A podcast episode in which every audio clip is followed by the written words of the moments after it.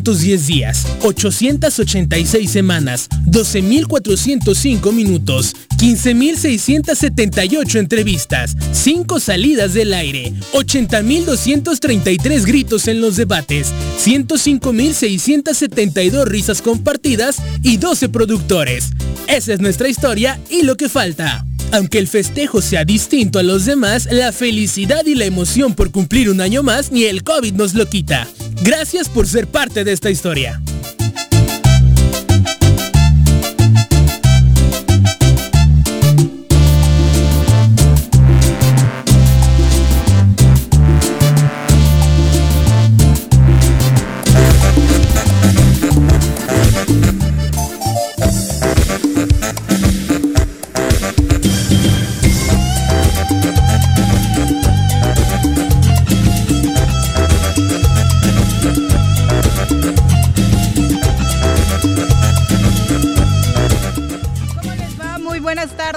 Amigos del Tesoro Matutino por las tardes. Bienvenidos sean a través de www.eltesoromatutino.com, radiodesafío.mx, nuestras redes sociales oficiales y por supuesto las aplicaciones que para escuchar radio existen. Muchísimas gracias por estar con nosotros hoy viernes 30 de octubre del año 2020.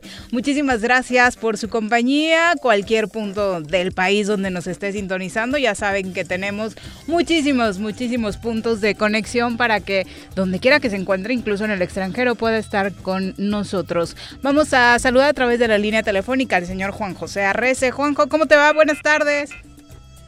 Bueno, saludamos a nuestro colaborador del día, don Carlos Caltenco.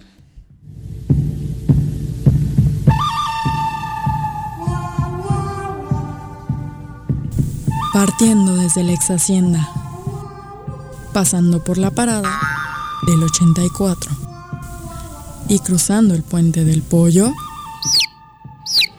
llega Carlos Caltenco a la cabina del choro matutino.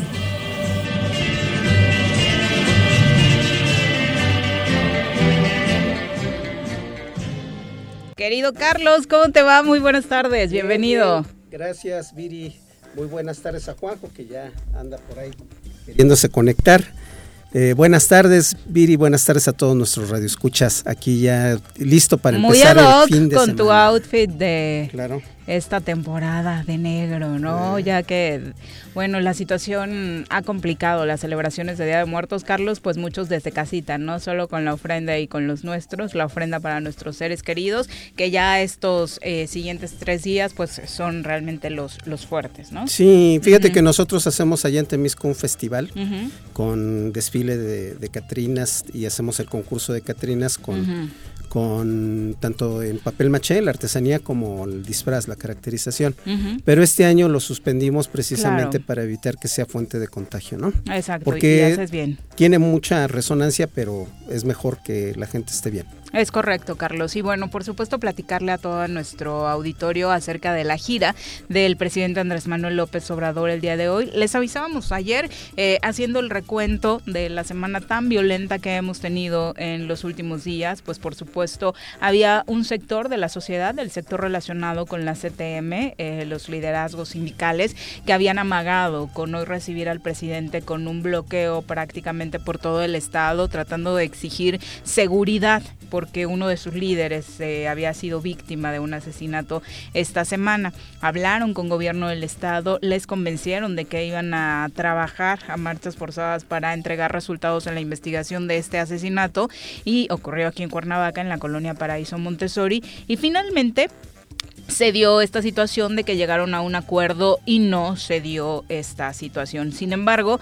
bueno, hoy sí hubo algunas personas que se dieron cita en las inmediaciones de eh, Tlaltizapán para decirle al presidente que hay muchos puntos en donde todavía en Morelos no hay justicia. Desde hace cuatro años, por ejemplo, hay padres y madres de familia de jóvenes estudiantes en Jojutla eh, recibieron a Andrés Manuel López Obrador con pancartas para pedir apoyo, ¿no? Para que se solucione y se haga justicia en esta situación. Eh, llegó el presidente y el discurso no cambió mucho. Obviamente viene a hacer una serie de inauguraciones, a, conocer el avance de algunas obras, pero la tónica de su mensaje sigue siendo respaldo al gobernador Cuauhtémoc Blanco. No puede ser. No puede ser posible porque, porque este, pues yo creo que el ambiente no está para, para eso. Creo que hay una preocupación muy sentida de la ciudadanía. Ayer Ayer este, empezamos la mañana con este asesinato, pero luego a lo largo del, día fueron ocurriendo otras ejecuciones. Y es la constante. Lo del Oxo de Tizoc, ¿no? por ejemplo, ayer que eh, decimos, eh, mencionamos este punto por la trascendencia y la cantidad de gente circulando en esa zona. Ya tenemos al señor Arres en la línea. ¿Cómo te va, Juanjo? Buenas tardes. ¿Qué pasó? Buenas tardes. Buenas. Aquí regresando de la chamba, anduve ahí en Yautepec. Perfecto. Viendo cuestiones de obras y esto cómo van avanzando en los trabajos en el municipio de Yautepec y con la otra mala noticia, ¿no? De otro asesinato que también un muchacho del ayuntamiento, ¿no? Que ha sido asesinado esta mañana, en fin. Pero aquí voy en carretera llegando por el, ¿cómo se dice? Por el Cuaunagua, cabrón. Ok. en un ratito estoy ahí, pero ahí platicamos. ¿Ya llegó Andrés Manuel, dices? Y con el mismo mensaje vamos a escuchar lo que decía hoy eh, al cierre de su participación en el evento de hace unos momentos, esto acaba de ocurrir hace unos minutos ahí en Tlaltizapán, donde dice que sin el pueblo nada, que ningún gobernante debe abandonar a su pueblo y cierra el mensaje diciendo que al que él no va a abandonar en Morelos es a Cuauhtémoc Blanco. Escuchemos. Darle la espalda al pueblo, porque el pueblo sabe ser fraterno, solidario, bondadoso. No separarnos del pueblo. Esa es la fórmula. Y así se resiste. Si se está con el pueblo, se tiene un escudo protector. Ese es el ángel de la guarda. El pueblo. Por eso hay que seguir adelante y el gobernador de Morelos Cuauhtémoc Blanco va a contar siempre con nuestro apoyo, con el respaldo del gobierno federal. Hoy comenzamos una gira por Morelos y vamos a eh, iniciar obras importantes, vamos a dar a conocer programas que van a ayudar mucho al pueblo de Morelos, al bienestar del pueblo de Morelos y que viva Zapata y que viva Morelos. Muchas gracias. El evento prácticamente eh, continúa con algunos otros discursos. Lo que está haciendo Andrés Manuel López Obrador entre Altizapán es inaugurar la Universidad para el Bienestar Benito Juárez García, que tiene sede en este eh, lugar, en este poblado de Morelos, eh, y posteriormente se traslada a las 2 de la tarde a la transferencia del Centro Nacional de Arraigo del Gobierno de Morelos, en plan de allá la esquina Chilpancingo, acá en Cuernavaca. Entonces, pues ya. Pues, bueno. nos, sorprende, ¿no? El mensaje porque ha sido la tónica de lo que ha dicho López Obrador en todas sus visitas. Claro, pero además está claro lo que ha dicho, ¿no? Con el pueblo, siempre con el pueblo. Habría que ver si los que, hablando de Cuauhtémoc, a ver si está con el pueblo, ¿no? Nos daría mucho gusto. Y si va a haber apoyos para Morelos como para todo el país, bienvenidos, pero que no sean utilizados en el chantaje político para las elecciones del, del año próximo. A mí me pareció razonable el mensaje. El pueblo es el ángel de la guarda. Pero cabrón, hay que estar con el pueblo. Sí, pero él parece el ángel de la guarda de Cuauhtémoc. Bueno, a ver si él... Por eso yo siempre le hablo al pueblo. El pueblo es el que tiene que saber si realmente se ha alejado o no. Ese es el mensaje que yo llevo diciendo personal y lo digo yo, yo, yo. Si nosotros, el pueblo, no estamos de acuerdo con que el, el, gobernador está con el pueblo, cabrón, hay que hacérselo saber. Esa es mi, mi teoría, cabrón. Efectivamente, porque él ha dicho todo con el pueblo, el pueblo es el ángel de la guarda. Puta, y en Morelos el pueblo está de acuerdo con que el gobierno está haciendo las cosas bien. Ese es el mensaje. Si estamos de acuerdo, qué bueno, cabrón, porque es lo que quiere Andrés Manuel. Y si no, hay que decirle a Andrés Manuel, el pueblo no está de acuerdo con lo que está ocurriendo. Y luego él pues tendrá que jalarle de las orejas o tendrá que decirle cómo o tendrá que mandarlo a la goma, cabrón. Porque esa es su teoría. Por eso hablo yo siempre, digo, el pueblo, el pueblo, pues el pueblo, cabrón, Morelos, si estamos como el avestruz, con las nalgas para arriba y la cabeza en el piso, pues estamos jodidos. Pero Hay que decírselo. yo creo que el, yo creo que el presidente sí se equivoca ya porque esta semana particularmente fueron fue muy eh, cruenta para el estado de Morelos, Sangrienta. muy sangrienta en, en Jutepec antier, ¿no? De, Y ante- antes de ¿Sí? antier, o sea, dos Sí, días sí. seguidos, ejecuciones a plena luz del día en, en la plaza principal de- o en las inmediaciones de la plaza principal. Yo, yo creo que eh, el presidente tiene que ser más sensible, porque cuando se le escucha así, eh, pues se le escucha como si como si prácticamente pues eh, somos moneda de cambio o, o somos este nos está tocando jugar hacer la jugada de sacrificio y no creo que los morelenses estemos muy contentos con ese mensaje. Yo creo que ya el presidente tendría que empezar a ser más contundente con su posicionamiento con respecto a, a la escasez de resultados, no solamente en el tema de seguridad, sino en todos los demás temas que, que, Carlos, es- que tiene asignatura eso- pendiente el, el gobierno del Estado. Yo creo que Andrés es- Manuel es el presidente de ciento veintitantos millones. Andrés Manuel tiene 450 mil pedos. 450 mil. Si nadie le dice nada, o casi nadie le dice nada de Morelos, porque Andrés Manuel no escucha el choro. Andrés Manuel no escucha lo que dice Jorge Mit, ni lo que dice Paco Santillán. Claro que no, cabrón. ¿Quién le está diciendo? Le tiene que decir el pueblo. O estamos bien. Si estamos bien, pues qué bueno, cabrón. Eh, Por, por eso te digo, yo, yo comparto lo que dices, que ya que no joda. Pero que ya que no joda, ¿qué? ¿Quién le dice? ¿Dónde está ese pueblo que él dice que todo con el pueblo y nada sin él? ¿Dónde están los morelenses? Que viva Zapata y que viva Morelos, cabrón. y ahí, ahí sí te, tienes toda la razón, agachones como avestruces todos. Ajá. Todos escondiendo la cabeza, acostumbrándonos. No, no. Sí le está alzando la mano Andrés Manuel López Eso. Obrador y es la zona que está evitando y es la zona que regularmente decimos Ajá. son los revoltositos, ¿no? La zona oriente. Exactamente. Ajá. Viva Zapata y viva Morelos, ha gritado. Pues, Pues, que, vaya a ah. gritarlo cerca de la termoeléctrica. Bueno, por eso, pero los de la termoeléctrica también están solitos, ¿eh? Sí, Son- pero, Sí. pero no digamos, no ¿eh? digamos que todos los morelenses están callados porque allá hay un grupo de morelenses que están No. alzando la voz desde hace un buen rato. Pero bueno, también, poquitos, también en esta zona del poniente empieza a lanzar la voz con respecto a la minera, ¿no? También. Y- Pero yo, Estoy hablando en cuanto a que la crítica que estamos haciendo es que ¿por qué le da el respaldo a Cuauhtémoc? Porque, por- por puta madre, porque parece que estamos bien. Y nadie dice nada, nadie Y protesta. también por conveniencias políticas. Hoy en la división Claro. de gobernadores le interesa tener una suma como la de Cuauhtémoc Blanco Claro, por sí, popularidad claro. apoyándolo. Claro, exacto.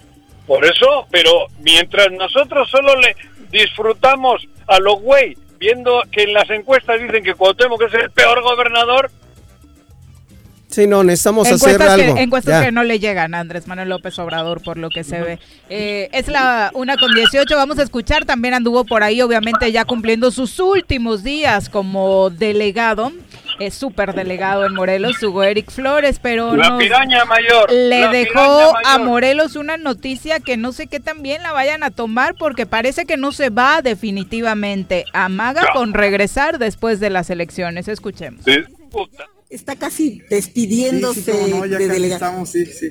El- hasta el día de mañana estaremos con, con estas funciones. Hasta el día de mañana. Así es. ¿Y ya dónde se nos va? Eh, bueno, me voy a hacer un trabajo de carácter partidista. eh, y bueno, pues este, solamente serán unos meses, pero pronto estar de regreso. ¿Va a regresar Eso queremos. a la delegación? Entonces es una licencia. queremos. Pues casi casi ¿Cómo lo ven? Después de las elecciones regresaría, solamente se va. Ya escuchamos ayer las muy buenas prerrogativas que va a recibir Encuentro Solidario. De aquí a las elecciones se va para allá y amenaza con regresar después de las elecciones. Ayer con el nombramiento del nuevo superdelegado quedó muy claro, ¿no? Era su segundo de a bordo en el partido. Lo deja ahora como titular de la delegación de la Secretaría del Bienestar mientras él atiende asuntos partidistas. Sí, pues eso, ayer lo comentábamos. ¿Qué va a dejar? Pues si aquí tiene, ti- tiene la minita, ¿cómo va a dejarla? Si desde aquí, desde aquí han hecho su gran negocio, desde Tabachines, desde, en fin, desde, desde Cuernavaca, se han hecho con el- los recursos, tienen una piscifactoría chingona, ¿y cómo lo va a dejar? ¿Tú crees que es tonto? Si ha encontrado aquí una mina, ni los canadienses han tenido tanta suerte. Este sí encontró la minita y se llama Morelos el estado. ¿Cómo se va a ir? Deja su suplente ahora mientras va a, organizar todo el pastelito y luego regresa. Y luego querrá ser gobernador si le falla lo de Jorge Argüelles, cabrón. Sin duda. Pues aquí lo tendremos por un buen rato todavía después de este proceso electoral de 2021. Ni se emocionen los que creían que ya se iba el señor Hugo Pero, Eric Flores. ¿no? pero hay, que, a ver, hay que, hay que, eh, muchas veces se dice más con lo que no se dice que con lo que se dice. Porque si él afirma que va a regresar, pues están previendo que no les va a ir muy bien. Mm. Si el, el pez creciera a nivel nacional, no creo que él estaría pensando en regresar. Y si él dice, no, pues seguramente vamos a regresar, pues O quiere sea, ¿tú decir... crees que su pronóstico no es muy bueno? sí, para yo el creo que su pronóstico no va a ser bueno y, y en ese sentido dice, bueno, pues me regreso a la chamba que tenía antes porque esto no va a dar para más. Creo que eso, ese es un mensaje que está mandando tst, como conclusión de lo que dice. ¿no? Si el pez crece, ¿quién va a dejar eh, las, las riendas? ¿Y quién va a querer dejar las riendas de un partido eh, que se va fortaleciendo? Nadie, al contrario, porque im- implica eh, tener una capacidad de negociación política a nivel nacional. Pero si él dice, no, me voy a regresar, pues está previendo que les va a ir de la patada. Exacto, pues esa es la postura de Hugo Eric Flores. Otro tema importante en Morelos ha sido este que se empezó a manejar desde hace unos días a raíz de la columna de Héctor de Mauleón en el Universal. Eh, se dio a conocer en esta columna una serie de audios que, según dichos del periodista, pertenecerían a un aparato celular que le fue confiscado en su detención a Santiago Mazari, mejor conocido como El Carrete. En estos audios supuestamente se escucha a este hombre eh, encarcelado, a este líder criminal, eh, platicando con un alto funcionario de gobierno del gobierno del estado de Morelos, haciendo pactos, eh, hablando incluso de dinero. Hoy el fiscal Uriel Carmona habló sobre este tema y negó que ese celular y esos audios que escuchamos sean reales.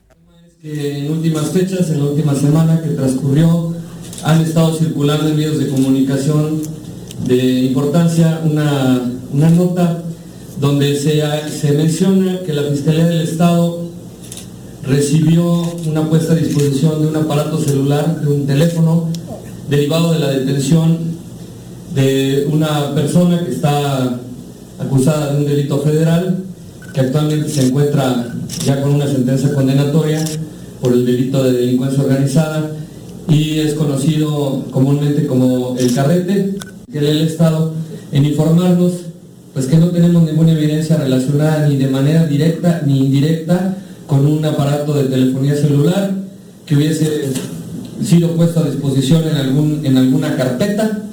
Entonces, eh, lo que es nuestra obligación es darlo a conocer. No hay cosa tal. Esa, insisto, esa investigación es del índole federal. Será la CEIDO quien pues investigue el origen de esa información que circuló en medios. Sin embargo, nosotros negamos categóricamente que exista cualquier tipo de protección o apoyo a, grupos delincuenciales. De hecho, como ustedes saben, porque han dado cuenta de ello en sus eh, respetables medios de comunicación, que la Fiscalía del Estado, dentro del marco de su competencia jurídica, pues ha logrado la detención incluso de los eh, descendientes de este personaje del carrete, sus hijos han sido detenidos aquí por la institución, uno por el delito de secuestro, otro por un homicidio en grado de tentativa, también de un primo de ellos. También tenemos eh, vinculado proceso por feminicidio a un lugarteniente de ese personaje. Pues ahí está. Al tratarse de una investigación de índole federal, la. Fiscalía del Estado de Morelos ni siquiera tiene conocimiento de este tema, no tiene ningún celular y no tiene nada que ver, eh, como se aseguró en esta columna de Héctor de Mauleón, con esa investigación. En manos de la Fiscalía del Estado de Morelos nunca ha estado, según dice el fiscal, un celular de este líder criminal. Pues esperemos que, que así ocurra. Pero porque, encuentro lógico, Mm. porque la detención fu- fue en Guerrero. Así es. Fue en Guerrero.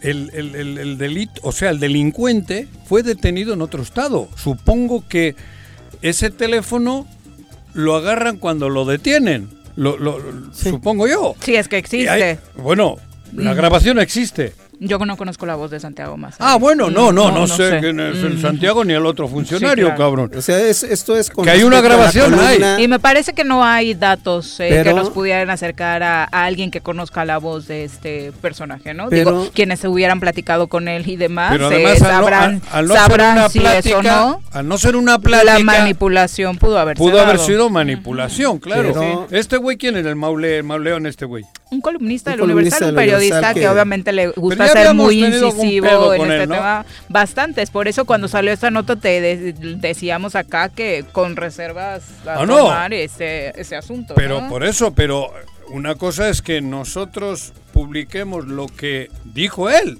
porque lo dijo Mauleón, ¿no? Sí, El así Universal. como habló de la placa del Ah, senador eso. Ángel García Yáñez, así como acusado de pederasta también dijimos a lo de Joan Ángel. Sebastián, eh, Claro, ese en es el mismo infinidad güey. de temas. Por Mm. eso, el, el asunto está que habría que investigar a él, cabrón, pues si tienen las pruebas de que ha habido una plática él, de él ese dice tamaño, que está. el Mauleón, digo. A ver, él, la afirmación de su columna dice que él está eh, enterado de que existen unas las grabaciones. puso. De que existen unas grabaciones en la investigación. eh, que se le las sigue. grabaciones. Están ahí las grabaciones. Que sí. están ahí, es su No, no, afirmación. las puso en el Universal. Sí, la- él, él dice que, que están las grabaciones. No, no, las, puso. Que es. Pero el fiscal del estado pues tampoco tiene mucho que decir, aunque haya una investigación que involucre a un... un- ¿Por qué? Porque es una investigación, como bien dice Viri. no le tocaba. Que no le toca No, a él. eso es es una investigación de, fuero federal. Ajá, O sea, y lo que él diga, lo que él diga con respecto a que si existe o no en el estado, bueno, Pero es que siempre nos traen X. igual. Eso debe de, debe de preguntársele y debe informar a- al señor Gersmanero, que es el ¿Quién es fiscal. Fiscal este, Bueno, sale Uriel. Carmona porque en la columna se Habla- le señala que- a él. a Dice él, que el celular que está, en manos aquí. de la Fiscalía De la Fiscalía del Estado. Eso, eso desmiente. Sí, por- por eso sale a dar la rueda de prensa. Pero alguien podría decirle a ese, al, al Universal. A ver, ¿de de dónde chingados sacaste la.? Porque las Sí. grabaciones las puso. Mm. Es un poco como Loret. Mon- puede ser un pinche montaje. Que yo no sé con qué sentido, pero lo de Loret. ¿Te acuerdas? Lo de la cassette y todo eso, que fue un pinche que acaba montaje. de ir a comparecer y que dice que él solamente fue a cubrir una Ajá. nota y nunca se dio cuenta que era montaje. Mira, No, mi- mi- no, no, ya. Eso, eso. Pero si este periodista, este periódico, porque es el periódico, el Universal, creo que es el Universal. Sí, pero traen esta leyenda de que cada quien asume lo que firma. Bueno, y en pero este caso la- lo asume Pero- Héctor de Sí, Mauleón, ¿no? pero Héctor de Mauleón tiene, tiene la prueba, tiene las grabaciones. ¿No? Dice, dice que hay 1700 grabaciones en Sí, un sí, teléfono. Joder, cabrón. Qué bueno que Uriel sale y, aclara. Pero, que él- ellos no la tienen. Ajá, ellos no la tienen.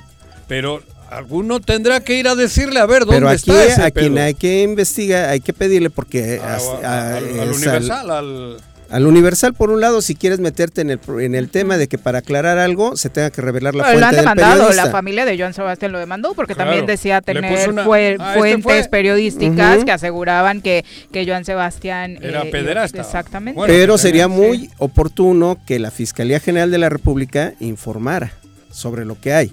Porque el proceso que se le sigue al carrete no es un proceso que esté en marcha aquí en el en el No, estado de Morelos, es, es un federal. proceso federal. Claro, por todos los, del- los delitos Y federales. si, y si Héctor de Mauleón afirma que fue un teléfono que se le incautó cuando lo detuvieron, Ajá. pues es un teléfono que, que seguramente está en manos de la Fiscalía General Pero él ya de la República. diciendo que estaba en la Fiscalía de Morelos. Sí, En el- el no sabemos. ese dato- No sabemos. Esa es mentira, porque lo acaba de decir Uriel. Yo confío más en Uriel. No sabemos. Lo impor- a lo mejor se equivocó, lo que sea. Lo importante es que se aclare Bueno, pero es si esto mentir es- porque cuando leímos esa columna, todo dije, po- como, ¿por qué no ha salido eso por parte Tendría de la que salir él a fiscalía, pedir no? una disculpa pública a la, a la Fiscalía Mínimo de Morelos. aclarar en su siguiente columna. Oye, ¿no? perdón, me equivoqué. No es la Fiscalía de Morelos. y es si no la que se tengan las Fiscalía- consecuencias, ¿no? Sí, dudo mucho que un funcionario público tome acciones legales en su contra, ¿no? No. En el caso que Claro, mencionábamos y menos un anteriormente medio de eh, comunicación. porque se trataba de una, la familia de una figura pública que aparte la acusación se da cuando el cantante ya había eh, muerto. ¿no? Eh, que fue lo que más indignó a, a los familiares, por supuesto. Y así una serie Bueno, de pero el hecho de que hayan puesto la grabación, porque la pusieron en el Universal, en, en- en- en- en internet, ¿no? En su Viene en la edición impresa y En la eso. edición digital. En la la- edición digital están las grabaciones. Las grabaciones, al aire. O Sí, sea, sí. entonces, cabrón, ¿de dónde se han ¿De sacado dónde esas las obtuvo? O las han hecho. No, y esto, esto yo además. no sé quién es el- la voz del carrete. No, yo pero lo- esto yo no- además. no, lo conozco. Esto además sería muy grave, porque independientemente de que esta información le llegue. de- al ya se han presentado otros casos y eso puede tirar abajo un proceso judicial, porque se dan a conocer pruebas y se hacen públicas y se rompe el debido proceso. Entonces, esto ya ha pasado en la Ciudad de México, creo que incluso les costó el trabajo a varios peritos de, la, de la Fiscalía de la Ciudad de México que revelaron, filtraron información sobre algún asunto en marcha. En este caso también lo mismo le- este, debería de investigarse porque no pueden andar las pruebas ahí haciéndose públicas este, porque rompen el debido nosotros proceso. las pusimos ayer porque habla de un funcionario del gobierno actual. Pero si es mentira, eso es grave por parte del medio de comunicación o por parte de este periodista. Así es. Porque nos lleva entre patas a todos. A mí no me agrada en lo más mínimo putear a un güey del gobierno del estado simplemente porque es una, un invento de este güey. Tiene que ser real, porque si no todos estamos cometiendo un grave error. Y reconozco el mío. Si nos lleva entre patas, claro. Bueno, por- pero al final no ningún medio, porque fueron varios, no lo publicaron de mutuo Ah, propio, no. sino era No. dando lugar a la investigación Dieron la, que ya pero- tenía. dieron la referencia y citaron la fuente, por pero- así pero decirlo. una cosa es que no estemos de acuerdo con Cuauhtémoc Blanco y con la forma que se está gobernando o que o se está desgobernando y otra es que nos metan en una en, en- en un pedo de, de injusto. Sí, sí, sí, las Ahora cosas se tienen que, hacer aclare bien. Totalmente. Existiendo tantas cosas reales aparte. Y hablando de que- aclarar, volvemos a lo mismo. Hablando de aclarar, quien debe aclarar es la Fiscalía General de la República también. Claro, Quiérase que no. Ya salió la. Fiscalía General del Estado a decir que no, que Aquí ellos no tienen. Entonces, que aclare la Fiscalía si existió o no y sobre todo que investigue cómo es que anda esa información Claro. filtrándose de las del resguardo que tiene la, la Fiscalía porque puede tirar abajo una investigación. Pero además puede tirar no solo la investigación, puede tirar abajo todo un, Si es que existe. un cambio en el, pa- en el país. Si es que es real. O sea, Exacto. claro, porque imagínate que sea... Bueno, yo, yo creo que el periodista no puede haber inventado eso, porque es fácil demostrar que no, cabrón. Creo yo, cabrón, porque hay que estar muy loco para montar... Ya una- hemos visto montajes No, terribles, bueno, pero ¿no? hacerle con esa... Bueno, joder, cabrón, con, con- con- con esa fuerza nacional algo que se ha inventado en un estudio, cabrón. Este güey estaría cometiendo un delito terrible, el, el periodista. Bueno, pues por si fuera poco en Morelos, hace unas horas también se dio un cateo a una vivienda en Tequesquitengo que pertenece a Raimundo Collins. Él era director del Instituto de Vivienda y luego secretario de Seguridad Pública en la Ciudad de México durante el gobierno de Miguel Ángel Mancera.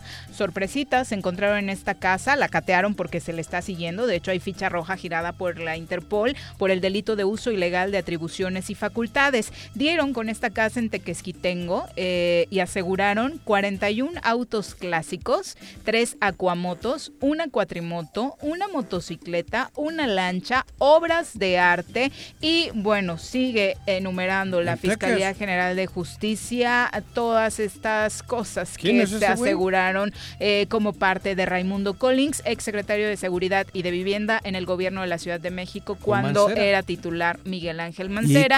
Se le acusa de uso ilegal de atribuciones y facultades, delitos contra el medio ambiente por otorgación de obras cuando era titular del Instituto de Vivienda, además de eh, la Fiscalía de Investigación de Delitos Cometidos por Servidores Públicos ha iniciado esta carpeta de investigación y presentó datos y prueba ante un juez eh, para esta orden de cateo y obviamente orden de aprehensión. Obviamente los vehículos así como el inmueble quedaron asegurados por la Fiscalía Capitalina y las obras de arte quedaron bajo resguardo del Ministerio Público, según informó la Fiscalía en un comunicado. Así que un cateo de estos picudos allá en Tequesquitengo, de esos tesoritos escondidos por ahí, ¿no? Y que no se justifican con el sueldo que tenía no, pues, el funcionario, ¿no? 41 autos clásicos, obras de arte. Esos autos clásicos son, carísimos. Sí, sí, sí, sí, Eso es lavado de dinero. Pero sí, o, comprar por obras. lo menos hay una presunción de que tiene otros ingresos no declarados, porque los servidores públicos los servidores no, no estaban en su 3 de 13. Exactamente. Pero, pero cuando compras ese tipo de artículos es lavado de dinero,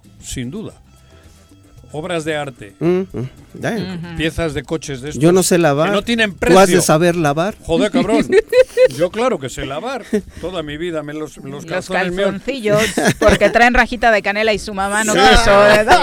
Pero yo le, yo, yo, le froto y le froto y le froto. Vámonos a una pausa. Regresamos Qué pena que te vean en el club con el arragallo canela, güey. Un día como hoy. 30 de octubre de 1900 nace Agustín Lara, compositor, cantante y actor mexicano.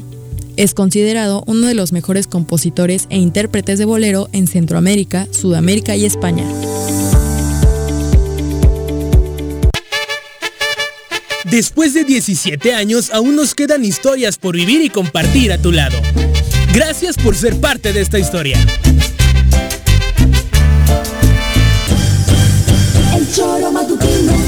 Ante la falta de insumos y para coadyuvar en la lucha contra la pandemia por COVID-19, hice la donación de 1.600 batas quirúrgicas especializadas a distintos hospitales públicos de Morelos. La protección de la salud también es un derecho de nuestro personal médico. Diputada Rosalina Mazari Spin, segundo informe. ¿Sabías que ya puedes pagar tu predial 2021 en Emiliano Zapata? Aprovecha el 15% de descuento en pago anticipado 2021 durante todo octubre.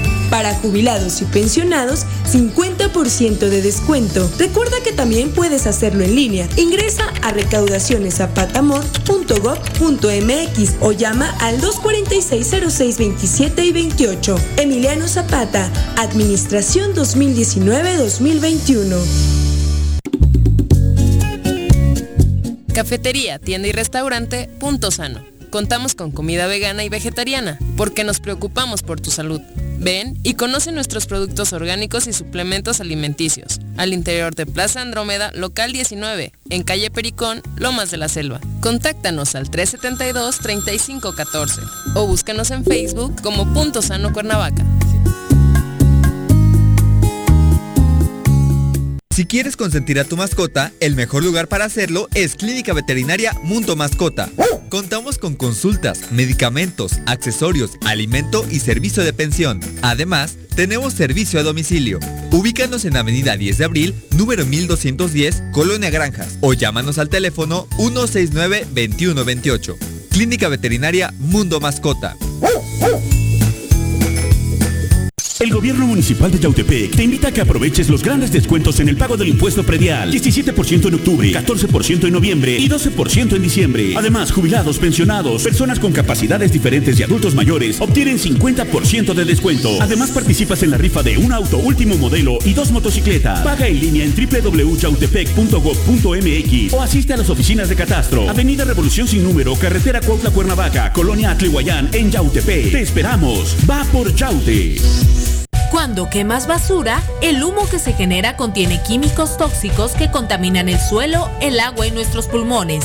Esta forma indiscriminada de eliminar basura no solo envenena el aire, reduce tu calidad de vida y la de los que más quieres.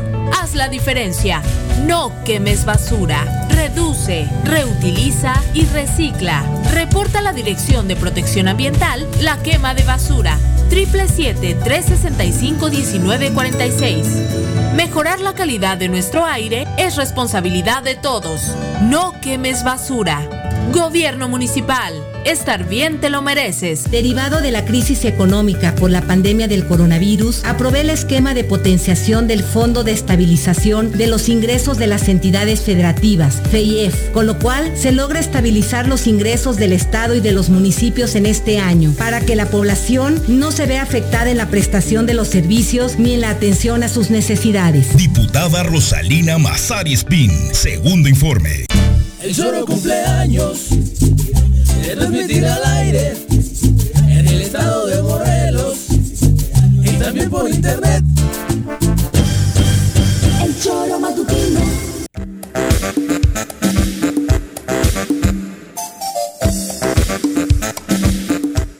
39 de la tarde, le recordamos las vías de contacto. En las redes sociales recibimos sus comentarios en Twitter, en Facebook, en YouTube. Por supuesto, un abrazo a todos los que ya están pendientes. Vía WhatsApp, mi querido Carlos. Vía WhatsApp al Choro Watts 777-443-4208. Y a cabina, señora RC. 311 60 50. Y ahora vamos a entrevista, ya nos acompaña en Andrés cabina. Manuel López. Ah, no, cabrón. El presidente estatal del PRI, Jonathan Márquez, a quien recibimos con muchísimo gusto. Jonathan, bienvenido. Gracias, Viri, Juanjo.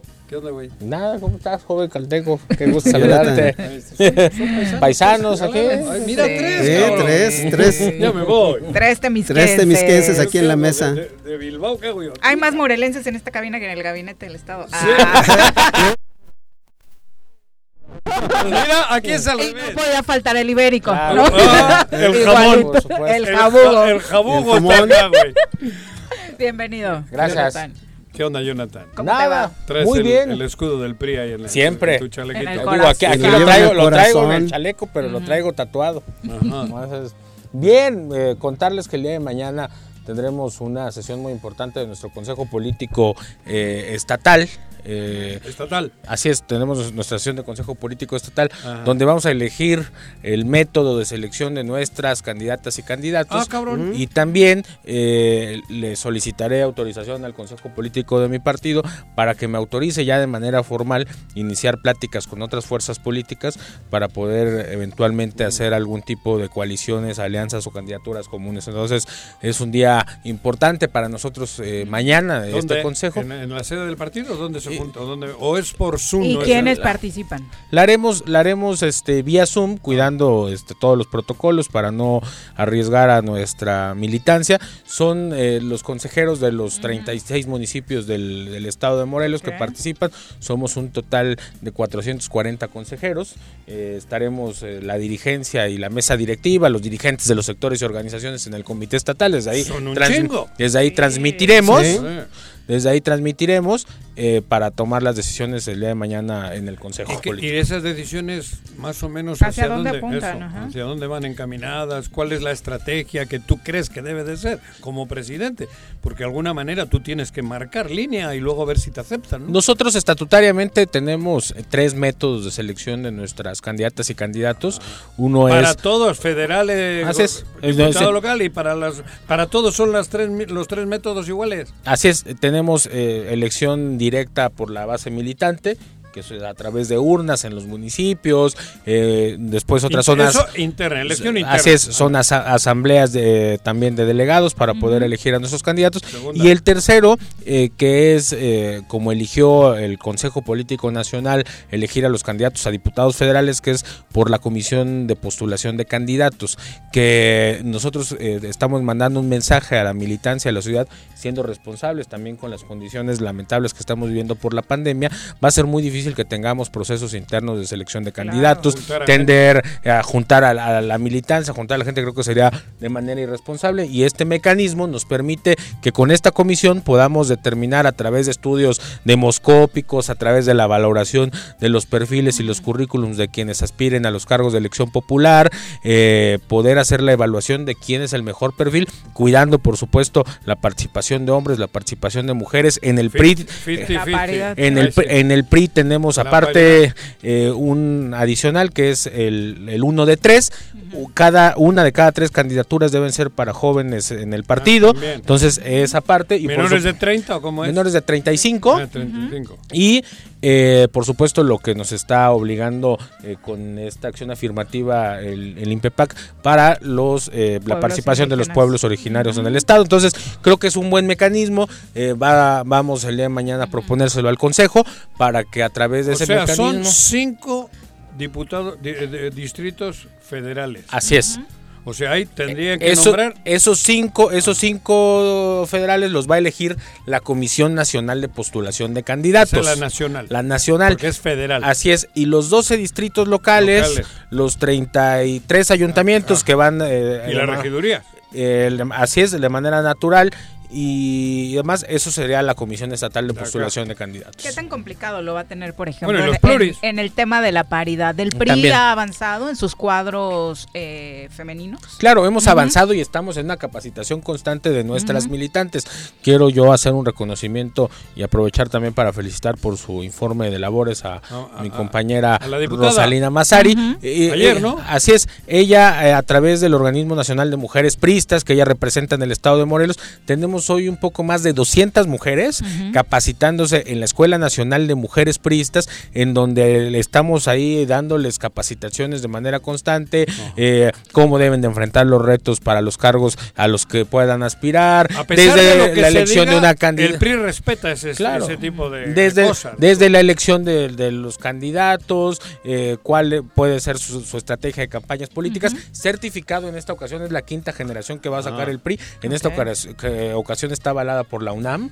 Consi- consiguió la dirigencia nacional que la UNAM esté vigilando esta plataforma, esta capacitación que le estamos dando a nuestras militantes. Y tú lo decías, Juan José, a ver, el PRI fue el primer partido que tuvo en sus estatutos la paridad y fue a través de una iniciativa de en un gobierno priista como se dio la paridad constitucional. Nosotros eh, es Sí, un sí. tema que tenemos superado, es un, tema, claro es que- un tema que nosotros impulsamos, es un tema que Está nosotros claro. creemos de manera permanente en la participación política de las mujeres y los espacios en el PRI los tienen garantizados, al igual que los jóvenes. Y con el de pueblos indígenas, eh, ¿qué, qué va a pasar? Eh, ¿Está complicado en ciertas zonas? ¿La militancia ha crecido en estos pueblos? Mira, eh, eh, Ujú.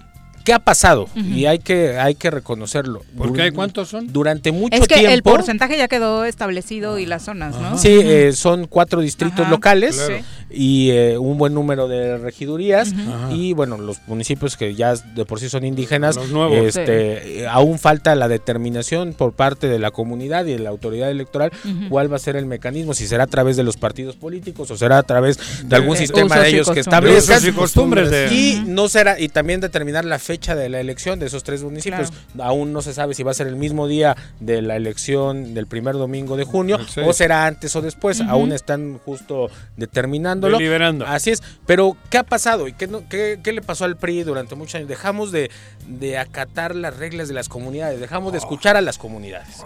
cabrón. Y a ver, ah, y hoy eh, todos lo conocemos aquí, hay municipios donde a pesar de utilizar el mecanismo del voto directo, hay reglas muy establecidas en torno a quién debe de participar. en Temuac, en Tlayacapan, en el mismo Tepoztlán, en Totolapan. Es decir, hay un sistema de rotación entre las comunidades. Usos y Toca el presidente municipal de a tal, tal, comunidad, claro. a la otra comunidad le Como- toca el síndico. ¿Y qué hacíamos nosotros? Como cuando Hacíamos nombran el este de la iglesia, ¿cómo le al- El mayordomo. El mayordomo, sí. cabrón. Hacíamos, hacíamos lo contrario. Entonces, pues, ¿cómo no queríamos perder las Pues posiciones? claro, si no hacíamos lo que la comunidad estaba diciendo. Lo mismo vamos a hacer en el tema de los pueblos originarios. Vamos a ir a preguntarles Claro. y vamos a establecer un vínculo para decirles pues que los espacios están garantizados en el PRI y que ¿Esto vamos a es porque el PRI estaba tocando fondo o realmente es tu pensar Convicción. y la de Ali- Lalito, ¿cómo se llama? Alejandro Moralito. Eso. No, a ver, es una convicción. eh, nosotros nos hemos formado. Porque a veces en- el PRI reacciona cuando está jodido y luego vuelve a estar arriba y otra vez la vuelve a cagar de la misma manera y, y ahí trae... No, en serio. Es una.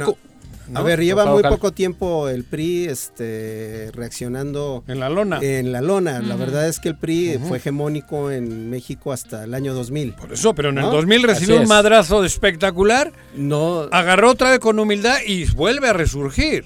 sí, en el 2000. Pero vuelve a pecar de lo mismo. A ver, ¿qué, qué, qué ha pasado? Y, y hablo del, del estado de Morelos. Yo me he formado en la oposición. A mí nunca me ha tocado participar dentro de un gobierno estatal. Hubo en el PRI. en medio camino. hemos- nos ha tocado también batallar. Pero también no le ha tocado un gobernador No, no, PRI. no, No, y hacer- gobernador y hacer- no. y hacer en una intermedia arrasaron. Sí, claro. Sí, Con Guillermo él- del Valle. Él estaba muy joven en ese Ah, no, momento. pero ya estaba acá. Y- ya, sí. estaba ching- ya estaba aquí jodiendo.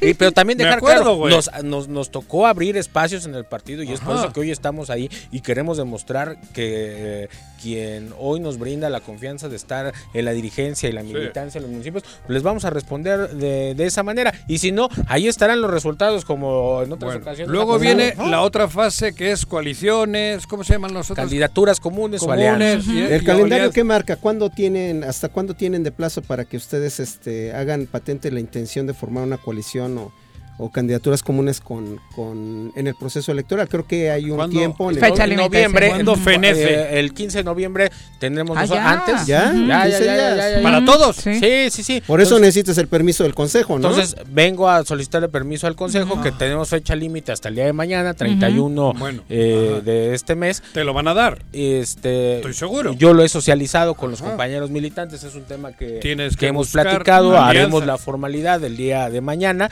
y estamos buscando justo... Yo he escuchado por ahí que dicen, puta, con el PRI no.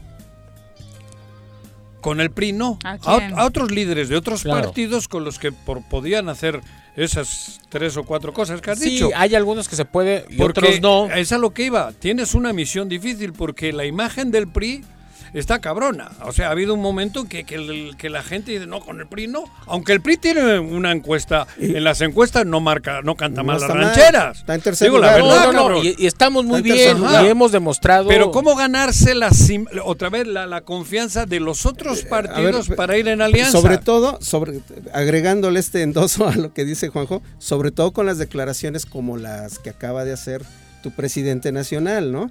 Porque sí, yo creo que ¿Qué ha pues dicho, el- la cuestión del punto de acuerdo que van a proponer o que no, yo no sé si ya lo propusieron para que el Estado mexicano este, absorba los gastos de Ah, representación ya le de- dijeron que no. de, Cienfuegos, ¿no? Sí, No, a pero ver, me no refiero de- no fue- creo que no fue un tema de Cienfuegos, fue un tema y creo que es un llamado porque eh, eh, se descuida a la labor que hacen las Fuerzas Armadas, eh, se puede personalizar en este caso, pero es en general a todos aquellos que hayan tenido un cargo en materia de seguridad que enfrenten esto, creo que lo que, Bueno, lo que pero- Pero el tendría que mensaje hacer... con una cualquier- cosa es que enfrente un cargo por un error en su servicio, pero otra es que la involucren con el narco, cabrón. No, no, no, claro. y con el cúmulo de pruebas que tiene. Pero Eso. nuevamente, el llamado ahí está. Si y no, creo a todos que las que nos defiendan cuando la cagamos. las, las Fuerzas Armadas han hecho una labor muy importante por la nación y creo que también. Las Fuerzas debe Armadas haber- están debe de sobramente llamado, protegidas claro, debe haber un llamado de parte del Estado para salvaguardar también las tareas que ellos están realizando. Entonces, a ver, y, y atendiendo lo que está diciendo, a ver, nosotros nos hemos sabido reinventar y Claro. están los resultados en Coahuila y en Hidalgo, que muchas veces algunos quieren eh, demeritar lo que, lo que No. pasó ahí. A ver, en la elección pasada en Coahuila, ujú. el PRI ganó 7 de los 16 distritos. 7, ya gobernábamos. 7. El día de hoy estamos ganando 16 de los 16 distritos. Claro. Eh, eh, ¿Qué pasó?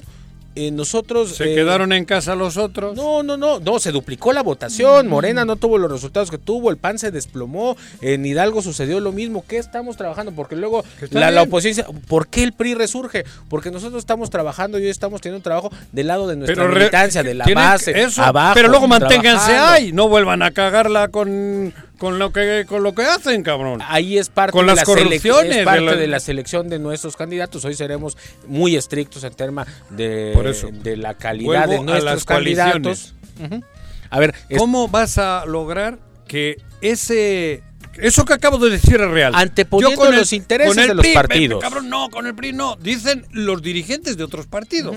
Bueno, a esos Ah, dirigentes de otros también- partidos eso- los que les tengo que decir eso, que hoy eh, somos un partido que tiene una militancia viva, somos un partido que tiene una historia también de éxitos eh, en el estado de Morelos y vamos a aportar para que pueda ser el vehículo estos partidos, eh, no solamente el PRI, sino esta mezcolanza de partidos para ponerlo al servicio de otros ciudadanos. No necesariamente tienen que ser militantes de nuestro partido. Nosotros estamos abiertos para poder este vehículo que nos da la Constitución, que Menos son los con Morena y con el PES. menos con con Morena, menos con el PES. Con ninguno de las dos pirañas. Ni Y- con la piraña 1 ni con la 2. Ahí La no van. dos no puede. No se, no se A puede. la 2 son no puede porque no esa puede. es la Y- piraña y- nacional, y- la federal. Y justamente nuestro trabajo en este momento es rescatar al Estado de las manos de los que se encuentran. Por y eso- son ellos. Y contra ellos vamos en esta Eso- coalición y en esta alianza por Morelos que estamos planteando. Eso, eso es una buena estrategia. Lo que yo me pregunto es como qué partido se puede fresear en este momento para decir no voy con el PRI sin la calidad moral, creo que en muchos no. No, Nosotros claro. tenemos hoy por, Pero hoy, sí, por hoy. O sea, la verdad, me imagino. Somos la segunda fuerza política en este estado en términos Sí. de votación. Que sí, güey. Nosotros en la elección pasada fuimos solos. Y no es por Solos. solo creo que Por eso, y hoy somos la que segunda estoy de fuerza acuerdo, política pero lo Estado. tú sabes que lo dicen, cabrón. Claro. Y te cuesta, ¿a qué te cuesta? No, Eh, sentarte en las mesas, cabrón. Hay que, hay que, que- hay que quitarnos Eso, el ego, eso hay que te tener digo. la piel gruesa y yo nuevamente tiendo la mano y no solamente a los partidos Porque políticos, son- a los grupos organizados, a que nos sumemos. Hay, hay, hay organizaciones ¿Cuántos que están haciendo partidos? importantes. Veintidós. O sea, con coali- No, 22. no, pero para coalición no son 22. No, no, no, no, no, no, únicamente. Diez, ¿no? ¿Nueve? ¿Cuántos quedan? 10. Ujú. Movimiento Ciudadano. No, pero por, con, con nombres. Sí, Partido Socialdemócrata. Social, Movimiento Ciudadano. eh, El PRD. Verde. Nueva Alianza, PRD. Nueva Alianza. Eh, el humanista, el Bueno, partido humanista, Eso, cabrón. Y luego, pues, Morena. el PRD, por supuesto. El PES. El PRD ya El dije. PES 2, el PES 1, Eh, pues. A ver, es Piraña PAN, uno. PRD, Piraña. Verde, PT, Movimiento. Ciudadano, PSD y Humanista. Así es. Con ellos Bueno, se el puede ir en encuentro alianza. social. Con ellos legalmente podemos nueve. hacer una Eso- eso-. Ahora, tú ya tienes claro en función de del programa, de la forma en la que quieres Y el este, con tu juventud refun- eh, refundar al partido en, en Morelos. ¿Tú ya tienes claro con qué fuerzas te interesaría armar alguna alianza? Está- hemos platicado de manera informal con, con algunos. Hemos platicado con el PRD, que también existen pláticas a nivel nacional. Ajá. Hemos platicado, y hay que decirlo, la dirigencia del PAN ha dicho que no. Pero hay muchos panistas que quieren que, que hagamos este, una Aquí coalición local. localmente. Quizás no quiera el PAN, pero hay Aquí muchos el PAN panistas. está que más con ellos Pero que con nadie, eh, eso, digo, la, la legislación ahora permite las candidaturas no, comunes tarrazas. cuando hay este Eh, tipo de Eh, conflictos. hemos ¿no? platicado con, el- con el PSD, hemos tenido acercamientos con Nueva Alianza, eh, son los partidos con los que hemos tenido un acercamiento. Ya, eh, Pero abierto con cualquier otro para hacer un frente común. estamos abiertos nosotros. Yo creo que el mejor esquema en este momento es una candidatura común. Eh, eh, estamos estableciéndola en la mayoría de los municipios. Va a ser difícil eh, el reparto en función a qué se haría, ¿no? Es que tenemos que anteponer justamente los, los- intereses los seres sí, humanos. claro, a ver, a ver quién tiene mejores condiciones para hacer y hacer un bloque opositor para que no vuelva a ganar Morena y, y quienes hoy Ahora- gobiernan el estado. No, que hacia no el adelante. Güey, qué moreno. No, que no Hacia gane el adelante. Tampoco- La piraña, güey. Hacia adelante. Claro. Anteponiendo esos intereses, nosotros estamos dispuestos. Por eso. Tenemos votos importantes, tenemos una fuerza electoral en todo el estado, creo que somos un partido que tiene una, una fuerza territorial en cada rincón del estado y nosotros ponemos hoy por hoy el interés del partido por lo que está sucediendo en el estado. de Recuerden que cuando entra un pececito que no es de aquí, se chingan los de acá, ¿eh?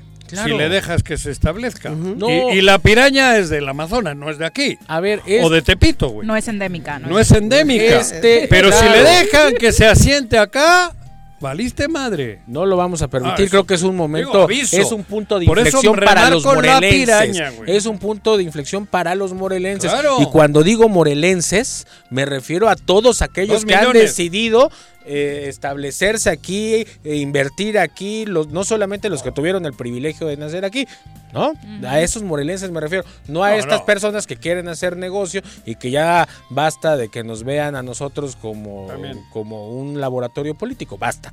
Oye, eh, Junior Jiménez a través de Facebook pregunta, ¿analizarán antecedentes de militantes del PRI que se incorporaron a los gobiernos de otros colores pero no lograron mantenerse y ahora regresan?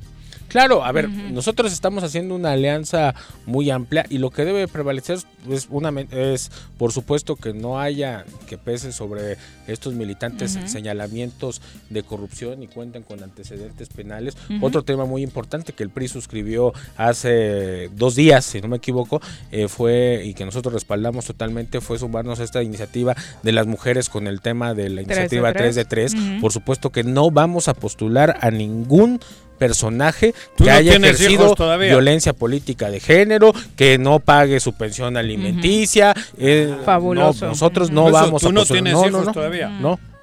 Digo, pero sí. Lo de la pensión no se le va a investigar. Por eso, Y por lo güey. ta- y por lo tanto no hay pensión. Pásenla a mis No, hijos, pero- güey. pero además, Jonathan, este, asumiste una posición en la que tú mismo te descartas para cualquier posición de elección, tengo entendido. ¿Cómo? Así es. Sí, nosotros- No, para él no sí, a- porque él va a dirigir ahorita el proceso de su partido. Nosotros- Pero no vas a con- contender a ningún cargo de elección popular. A ver, es ¿Alguna pluri? Lo que prevalecerá, y, lo- y no quiero que suene a demagogia, es el interés del partido. Quien tenga las mejores condiciones, y hoy a mí lo que me toca, y yo lo que soy es presidente del PRI. Entonces, yo por supuesto que no saldré este, a buscar un cargo de elección popular y demás, y el, y el Consejo y la dirigencia nacional determinarán en ¿Hasta algún cuándo momento. puedes seguir por estatutos? Te pregunté el otro día, creo, en el PRI de presidente. Yo ¿o estoy, cómo? yo estoy O- cumpliendo un periodo eh, Hasta- hasta, ¿te el año que viene. Ah, solo. Sí.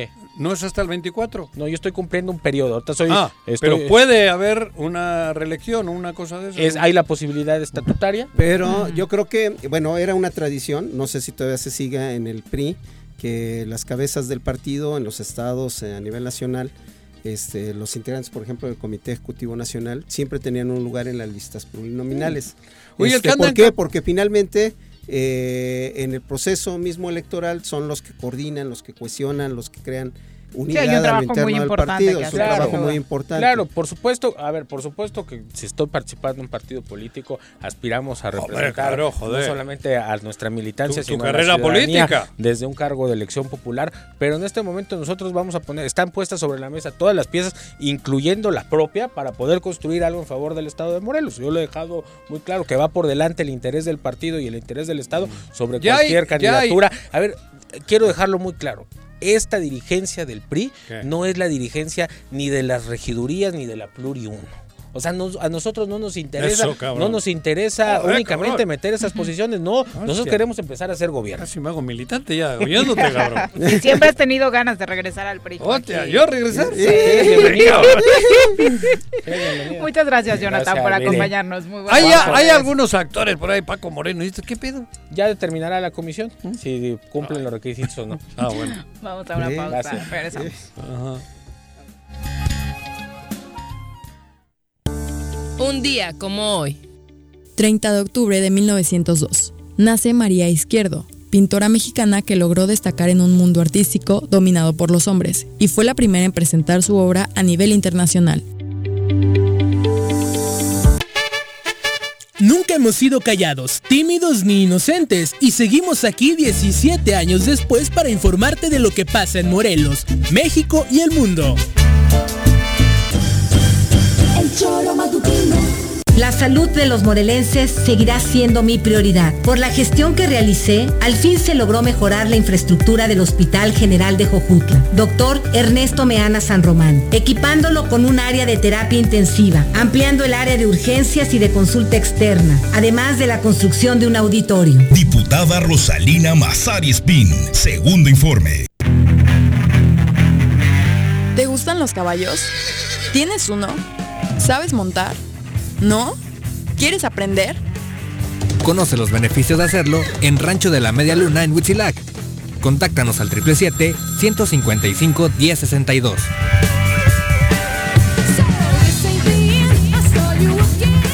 Desde la Comisión de Hacienda del Congreso del Estado, analicé la aplicación del presupuesto anual de los entes públicos y los municipios, detectando inconsistencias graves en el manejo de los recursos públicos y por primera vez en Morelos se frenó este tipo de irregularidades al rechazar 46 informes de resultados de las auditorías a las cuentas públicas. Diputada Rosalina Mazari Spin, segundo informe. Ayuntamiento de Cuernavaca, a través de la Tesorería Municipal, te invita a aprovechar la campaña de descuentos en el pago anticipado del impuesto predial y servicios públicos municipales 2021. 50% de descuento de septiembre a diciembre a todos los jubilados y pensionados mayores de 60 años y personas con discapacidad.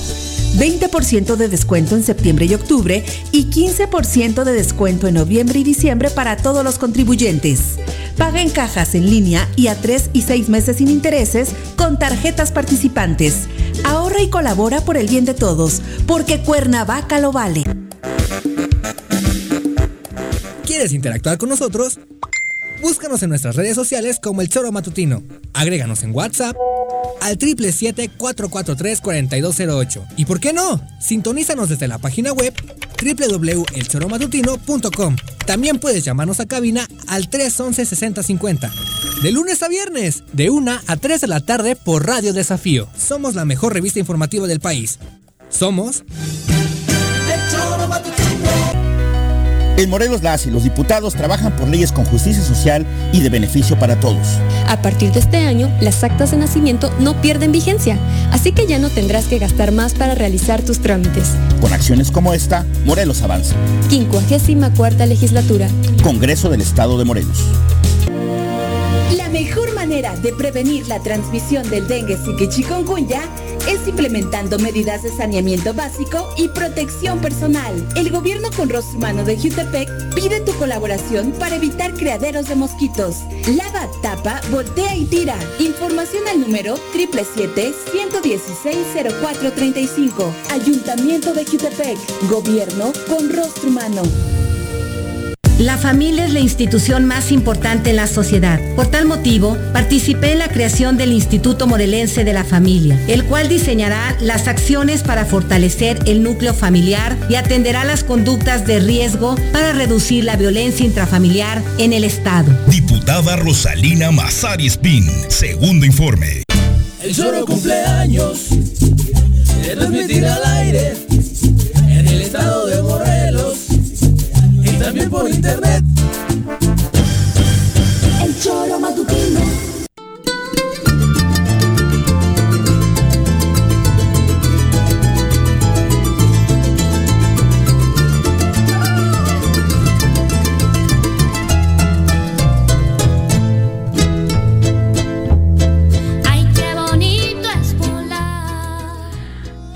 2 con 4 de la tarde. Nos vamos a enlazar hasta eh, la Ciudad de México, me parece, para platicar con la diputada federal Tatiana Cloutier, a quien recibimos con muchísimo gusto en este espacio. Diputada, ¿cómo te va? Muy buenas tardes. Muy buenas tardes, ¿qué tal? ¿Cómo estamos? Muy bien, muchas gracias, eh, diputada. Eh, cuéntanos ya con cambios en la coordinación del grupo parlamentario de Morena. Así es, el día de ayer tuvimos un ejercicio este, extraordinario, un ejercicio muy importante, muy interesante.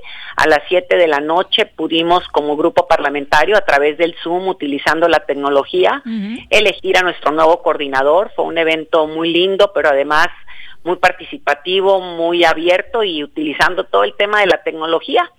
Este, tuvimos la convocatoria antier y este ayer a las 7 se abrió la convocatoria y se inscribió el compañero Ignacio Mier.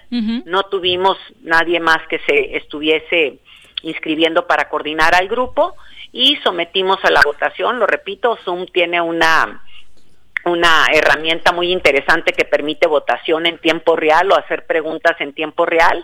Y estuvimos ahí llevando a cabo la, la- el desarrollo de la de la pues de la encuesta para ver quién apoyaba a Nacho después de que él dijo cuáles eran los motivos por el cual quería coordinar al grupo parlamentario y salió con si no mal recuerdo ahorita 180 y tantos este 189 si no mal recuerdo este votos a favor tuvo cuatro abstenciones y uno en contra ese fue o al, o al inversa cuatro abstenciones y uno en contra o al inversa no Sí, cuatro Ese abstenciones y uno en contra es lo que, Así lo que es. se dio. Eh, así es ¿Y qué Ujú. representará una figura como Nacho Mier que eh, de entrada es un hombre que bueno ha llevado todo este concepto de la cuarta transformación desde antes de campaña le tocó coordinar en, en Puebla eh, es un hombre muy cercano al presidente conoce de qué se trata la cuarta transformación perfectamente Pues así es, yo creo que ese es uno de los grandes motivos por cual llevó a que Nacho fuese una figura única y que hubiera sido como un, un, un ente que, que generó unidad ante el grupo y que no se haya querido inscribir nadie más para dirigir al grupo. Nacho además este, estuvo en 2018, bueno, para toda la campaña del 2018 apoyó al presidente en lo que fue Sinaloa, Sonora y Durango. Entonces, digo, conoce, sabe lo que es este comprender al, al de enfrente, sabe lo que es este escuchar. Además, en la Cámara de Diputados fue el que estaba en el área de administración, entonces conoce muy bien a todos los compañeros, conoce a todos los grupos parlamentarios. Este tiene una capacidad de diálogo grande, entonces yo estoy segura que Nacho hará un trabajo extraordinario y en vinculación y en mancuerna con Mario a la cabeza este y con Citlali a la cabeza del partido, creo que van a ser un tri, este ahí un, trío muy interesante. Sobre todo después de este tema de la elección del dirigente nacional que parecía había desgastado mucho a las huestes de Morena, el grupo parlamentario cómo queda cohesionado, esa es la señal que manda la elección de Nacho Mier, pero al interior cómo se vive, diputada. Eh, bueno, parecería que hoy este eh, así fue la, la el sentir de nosotros ayer cuando terminó la la pues el Zoom, así fue como quedamos contentísimos, se veía un ánimo muy muy sano, muy alegre. Sin embargo, hoy en la mañana leía algo ahí con Porfirio y creo que 33 compañeros, pero que no contra el grupo parlamentario, sino contra la elección. Entonces, yo espero que esta diferencia contra el proceso propio de la elección no merme hacia el interior, Ayer los vi participando, ayer que los vi que votaron y creo que esto deja una señal interesante de que podremos seguir construyendo a favor de eh, del país de la mano de este el proyecto de la cuarta transformación. Ahora, el grueso de la discusión se centra en el Fondo de Salud, obviamente que cobra importancia por la pandemia que estamos viviendo, por los cambios que ha tenido en, el último año el tema del INSABI. ¿Qué va a pasar con este fondo, eh, diputada? el fondo tiene, eh, tiene, el fondo vaya, este, tiene como tres vertientes a dónde se va. Una parte, el fondo eh, continúa y se va una parte de estos recursos a tres rubros. Se va a infraestructura hospitalar, bueno, infraestructura médica, voy a ponerlo correctamente. Se va al tema de atención de COVID y se va al tema de medicamentos. Entonces es una parte, este, se va a eso, si ahorita me preguntas, no traigo el porcentaje exacto, pero un porcentaje se va así de esta manera distribuido, el resto se queda en el propio fondo con una vertiente adicional. Y la vertiente adicional es que al fondo se le va a estar poniendo año por año un porcentaje y va a estar este pues eh, cuidándose para que el, el, el, fondo en sí mismo no se, no se pierda, ¿no? Eh, el tema de la oposición era decir que Morena quería disponer de este presupuesto directamente para eh, temas político-electorales a través de la Secretaría del Bienestar. Híjole, vamos a pensar, si yo este, pienso o veo o vislumbro que es un tema electoral el que los mexicanos y las mexicanas logremos en este país tener una vacuna universal para poder que no tengamos que parar como en algunos lugares ahorita está parándose por, situaciones muy obvias y mundialmente, porque repito, esto no es aquí, esto es una situación mundial que no podemos tender la mezquindad de quien no puede entender que esto es una situación fuera de control mundialmente hablando y que se están haciendo todos los esfuerzos del mundo para poder atender este tema y si ellos creen que esto es un tema electoral, pues este ya no ya no sé, pierdo la la capacidad de asombro ante un comentario de esta naturaleza. Sí, hay, banderas que no se pueden, es, digo, esta, este tema de la salud no puede considerarse como una cuestión electoral y creo que ahí es donde se pierde todo sentido de la realidad, ¿no? Sí, pues no solamente de la realidad, sino es en donde la mentira, y el engaño o el querer lucrar con cosas de esta naturaleza pierde toda proporción. ¿sí? Yo jamás he escuchado que alguien desde salud diga, hagan fila los que van a votar por X o Z para poderlos vacunar, por favor, me explico.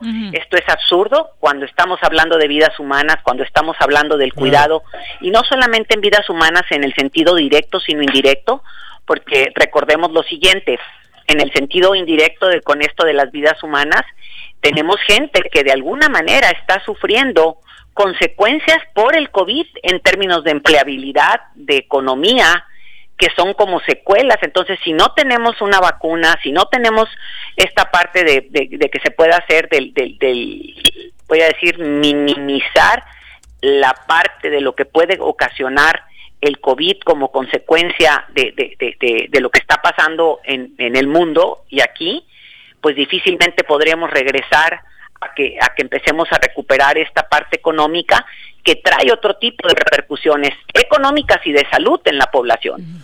Tatiana, otra vez haciendo uso de tu congruencia, nos ha sorprendido a todos que hayas dicho que no vas a contender por estar al frente del gobierno de tu estado. Eh, he dicho que trabajaré a nivel este Ajá. nacional, Sí. pensando que siempre desde el espacio nacional se puede contribuir siempre como un gran paraguas Ajá. al Estado de Nuevo León y ese sería el mecanismo en el cual estaré y seguiré aportando a mi Estado y a la nación. En tu estado, la alcaldesa De Escobedo. de Escobedo, que creo que es la, la que va encabezando las encuestas, ¿no? Pues todo depende la de cuál, como dice el dicho, ¿verdad? Claro, la de quién. Ah, Ah, bueno, no sé. Sí, todo, empe- fíjate nomás qué ha pasado, ¿no? Y esto se vuelve interesante. Ajá. Dos cosas que creo que vale la pena ver. Primero faltaba, digo, es- digo, falta mucho, pero muy poco a la vez, ¿no? Ajá. Mañana, bueno, ahora que empieza noviembre, Sí. se abre el tema de las candidaturas independientes y quienes se vayan a registrar o, o- o- o quienes deseen buscar candidaturas independientes empezarán a levantar firmas en unos días. Claro. Entonces, ese es el único punto que está dado y echado. Y llama la atención que si ni siquiera, digo, Mario va llegando, ni siquiera hay procesos. Ay, luego también ya todo el mundo se volvió encuestador, ahora resulta que yo pongo una encuesta en, en el Twitter y esa es la encuesta representativa, ¿no? No, esa encuesta no es una encuesta metodológicamente, es una pregunta abierta en donde consultaste a la gente que te sigue, ¿no? Entonces hay que, hay que ser cuidadosos de, de qué estamos hablando. Fíjate, ahorita me acaban de, de mandar una encuesta que, que eh, viene de alguna manera de instituciones educativas este, de diferentes partes del país, agrupadas, y están haciendo un análisis de todos los los estados y vienen como preferencias. Fíjate que nos da Nuevo León y esta es como la congregación de las de las encuestas de las encuestas y nos da prácticamente y esta es la parte que yo decía el otro día. Hay un voy a voy a redondearlos en cuartos para no decir si 23 o 22, me explico porque creo que en esos son los em- los empates. Hay un cuarto de la población que no está decidiendo todavía por nadie. Hay un cuarto de la población que está decidiendo por Morena, ¿sí? Y hay un cuarto de la población que está decidiendo por el Partido Acción Nacional, un 16, si no mal recuerdo, por el PRI y un 9 por MC. Entonces, esto es el valor, vaya, si así lo pudiésemos decir, el valor de la marca, ¿sí? Todavía sin candidaturas, Sin ¿no? sin y aquí es lo que hay que ver siempre, sí. Como no hay candidaturas, pues no podemos poner nombres, ¿no? Y yo creo que, eh, no sé, Mario Delgado decía ya hace unos días de cuál iba a ser el mecanismo que iban a utilizar y valdría la pena ver, este, qué tan, qué tan, eh, yo estoy recibiendo ahorita correos y cosas donde la militancia quiere ejercer su derecho y cuando digo quiere ejercer ¿Y si su la derecho, militancia te pide que rectifiques tu decisión de ayer? A ver, este, yo ahorita estoy, bueno, lo mismo está, aquí voy de aquí. Ajá. La militancia está pidiendo a alguien que represente los valores Tú. de no mentir, no no traicionar y no robar. Entonces yo creo que sí se, se, se, se elige de alguna manera a alguien que no represente esos valores. La gente ahorita me lo, ahorita venía leyendo los correos que me llegaron y dice, ya aprendimos, nos enseñaron a lo que vale el voto y sabemos votar con B chica y con B grande. Ah, ajá. Qué gran reflexión. Creo que está A para ver, a aplicarla ver, a todos los ciudadanos, ¿no? Entonces, Tatiana. No, yo creo ¿qué que te- esta es la riqueza, esta es la riqueza. Yo te digo, fíjate, yo me recuerdo mucho en el 88 con Maquio, ¿qué hacíamos en el 88? Es decir, decía mi papá, el voto es el arma más poderosa que tiene el ciudadano. Si nosotros entendemos eso y de alguna manera Andrés Manuel nos enseñó lo mismo, en el 18 logró sumar gente que de estos 25% de indecisos y que no son indecisos, son gente que no ha decidido quién va a votar porque no sabe cuáles son los proyectos o las personas que están al frente. Y esa es la valoración que tenemos que tener siempre en los procesos electorales, ¿no? Entonces yo creo que este es el ejercicio maravilloso en donde el ciudadano despierta, en donde el ciudadano se asume ciudadano y dice, pongo, quito, premio, castigo, y que la gente no tiene por qué votar como en la lotería de Chorrito. ¿Por qué le decían Maquío? Perdón mi ignorancia. Se llama, se, se llama, se llamaba Man- sí. bueno, Manuel Ajá. y le decían Manuelillo. Y el hermano chiquito no sabía decir y entonces fue como una deformación que Ah. se quedó así entre y ya ya ves que la gente empieza luego a hacer este los los ajustes verbales. Así es.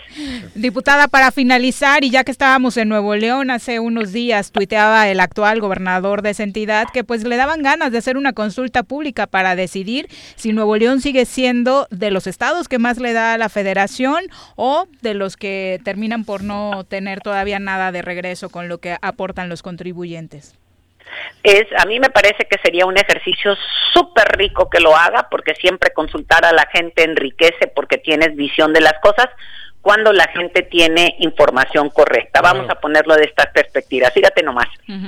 Si yo te pregunto a ti, ¿eh? ¿Quieres más dinero? para traer en tu bolsa, ¿qué me vas a decir? Por supuesto que sí. No, trae, no trae bolsa. no, no más vamos a ver, ¿no? Si yo te pregunto a ti, oye, ¿sabes qué? Que el trabajo que hacen en tu casa todas las personas ayuda para comprar todo y vivir todos los que viven en la casa. Si yo te pongo más dinero en tu bolsa, esto quiere decir que cuando vayas al súper ya no vas a poder comprar las tortillas que te gustan, las manzanas que te gusta comer, ya no vas a poder comprar este el queso ese que te gusta especial y que no sé qué, ¿no?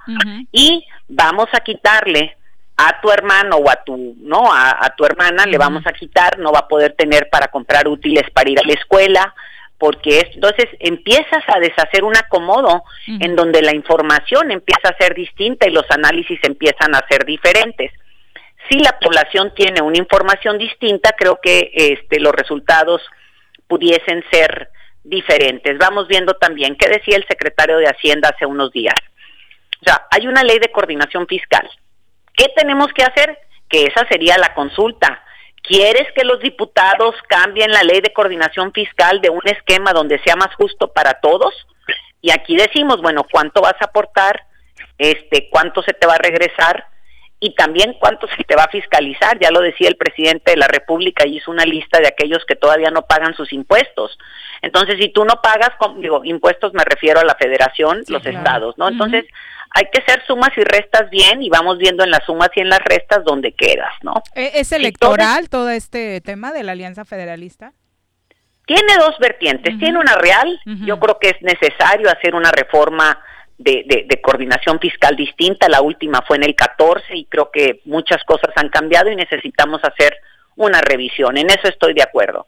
La pregunta es si en el cómo y en el momento actual que vivimos, en donde el mundo trae un enemigo enorme, desconocido, con retos enormes, la pregunta es si se vale o no. Yo digo, carajo, no se vale que con el muerto tendido, porque estamos viendo esto mundialmente hablando, ¿sí? Estemos hablando de repartición de herencias, ¿no? Por favor. Sin duda. Diputada, siempre un placer platicar contigo. Muy buenas tardes. Al contrario, encantadísimo y muy buen fin de semana. Hoy anda el presidente por acá en Morelos, ya supongo que ya ah, anda, saludando a tu gobernador. ¡Ese! Oye, de veras aprovechando. Saludos por allá. Buenas ¿eh? tardes. Ándele, bye. Adiós. Eh, dice Mario Huerta, escuchar a la diputada Cloutier es una de las pocas veces que da gusto escuchar hablar a un político. Mis respetos Sí, a ¿eh? políticas como ella, es una mujer brillante y ojalá tuviéramos más hombres o mujeres Oye, así en nuestra pedido de vida favor, pública, ¿no? Ujú. Le hubiéramos pedido de favor que le hiciera llegar al presidente nuestro sentir con esos respaldos. Ella se lo ha dicho, Ya por se lo ha ella se dicho. lo ha dicho, por supuesto. Híjole. Hasta en su libro ahí le dedicó un capítulo, pero Y creo San- que Andrés Manuel no leyó ese Y libro Santiago, tampoco. y Santiago también. Dos Pero ya 21. vendrá, ya vendrá, calme. Regresamos. calme, calme. 17 años de inocencia, errores y de tener nuestro primer amor con tus oídos y tu corazón. Gracias por ser parte de esta historia.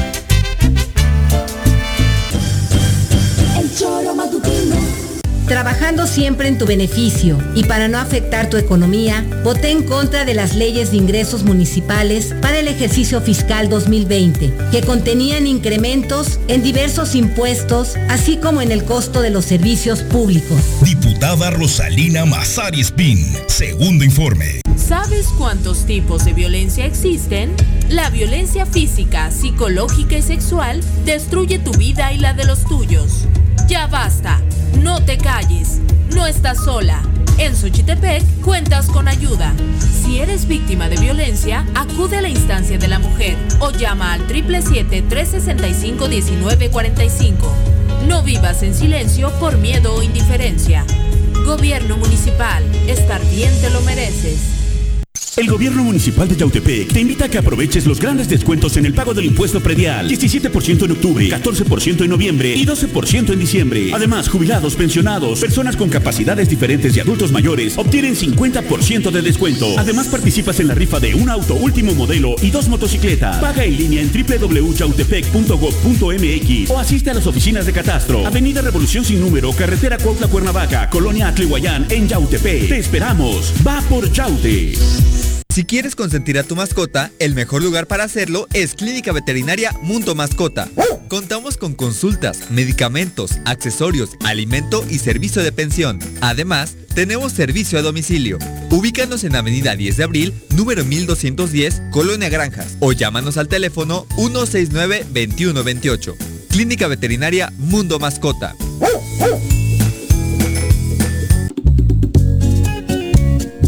Cafetería, tienda y restaurante Punto Sano. Contamos con comida vegana y vegetariana, porque nos preocupamos por tu salud. Ven y conoce nuestros productos orgánicos y suplementos alimenticios, al interior de Plaza Andrómeda, local 19, en calle Pericón, Lomas de la Selva. Contáctanos al 372-3514 o búscanos en Facebook como Punto Sano Cuernavaca. ¿Sabías que ya puedes pagar tu predial 2021 en Emiliano Zapata? Aprovecha el 15% de descuento en pago anticipado 2021 durante todo octubre. Para jubilados y pensionados, 50% de descuento. Recuerda que también puedes hacerlo en línea. Ingresa a recaudacioneszapatamor.gov.mx o llama al 246-0627 y 28. Emiliano Zapata, Administración 2019-2021. Porque Morelos es un estado con perspectiva intercultural, propuse al Pleno del Congreso la primera ley de cultura del estado de Morelos, la cual promoverá el desarrollo artístico y preservará nuestro patrimonio cultural, garantizando tu derecho de acceso a los bienes y servicios culturales que ofrece el estado. Diputada Rosalina Mazari Spin, segundo informe. El Choro cumpleaños, se transmitirá al aire en el estado de Morelos también por internet. El choro matutino.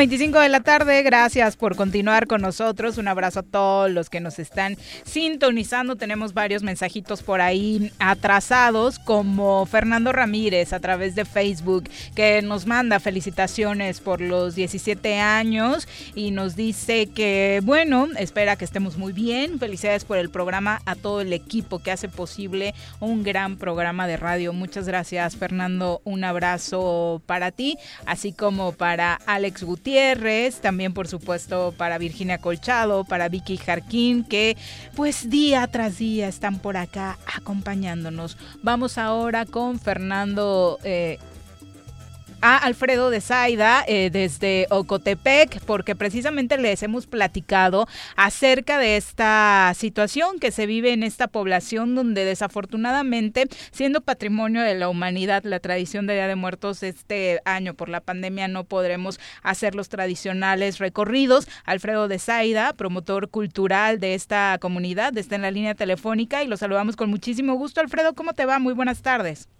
Hola, buenas tardes. Este, pues aquí comentando que este, pues este año la celebración, la festividad que nosotros año con año nos preparamos con muchísimo tiempo de anticipación. Bueno, a partir de que tenemos un difunto en la familia o un amigo familiar, pues este, estamos un poquito tristes porque pues no se va a poder este realizar como se hace año con año. Ahora solamente la celebración será para amigos y ahora sí que conocidos de aquí del poblado, la gente no podrá asistir como se acostumbra en años anteriores.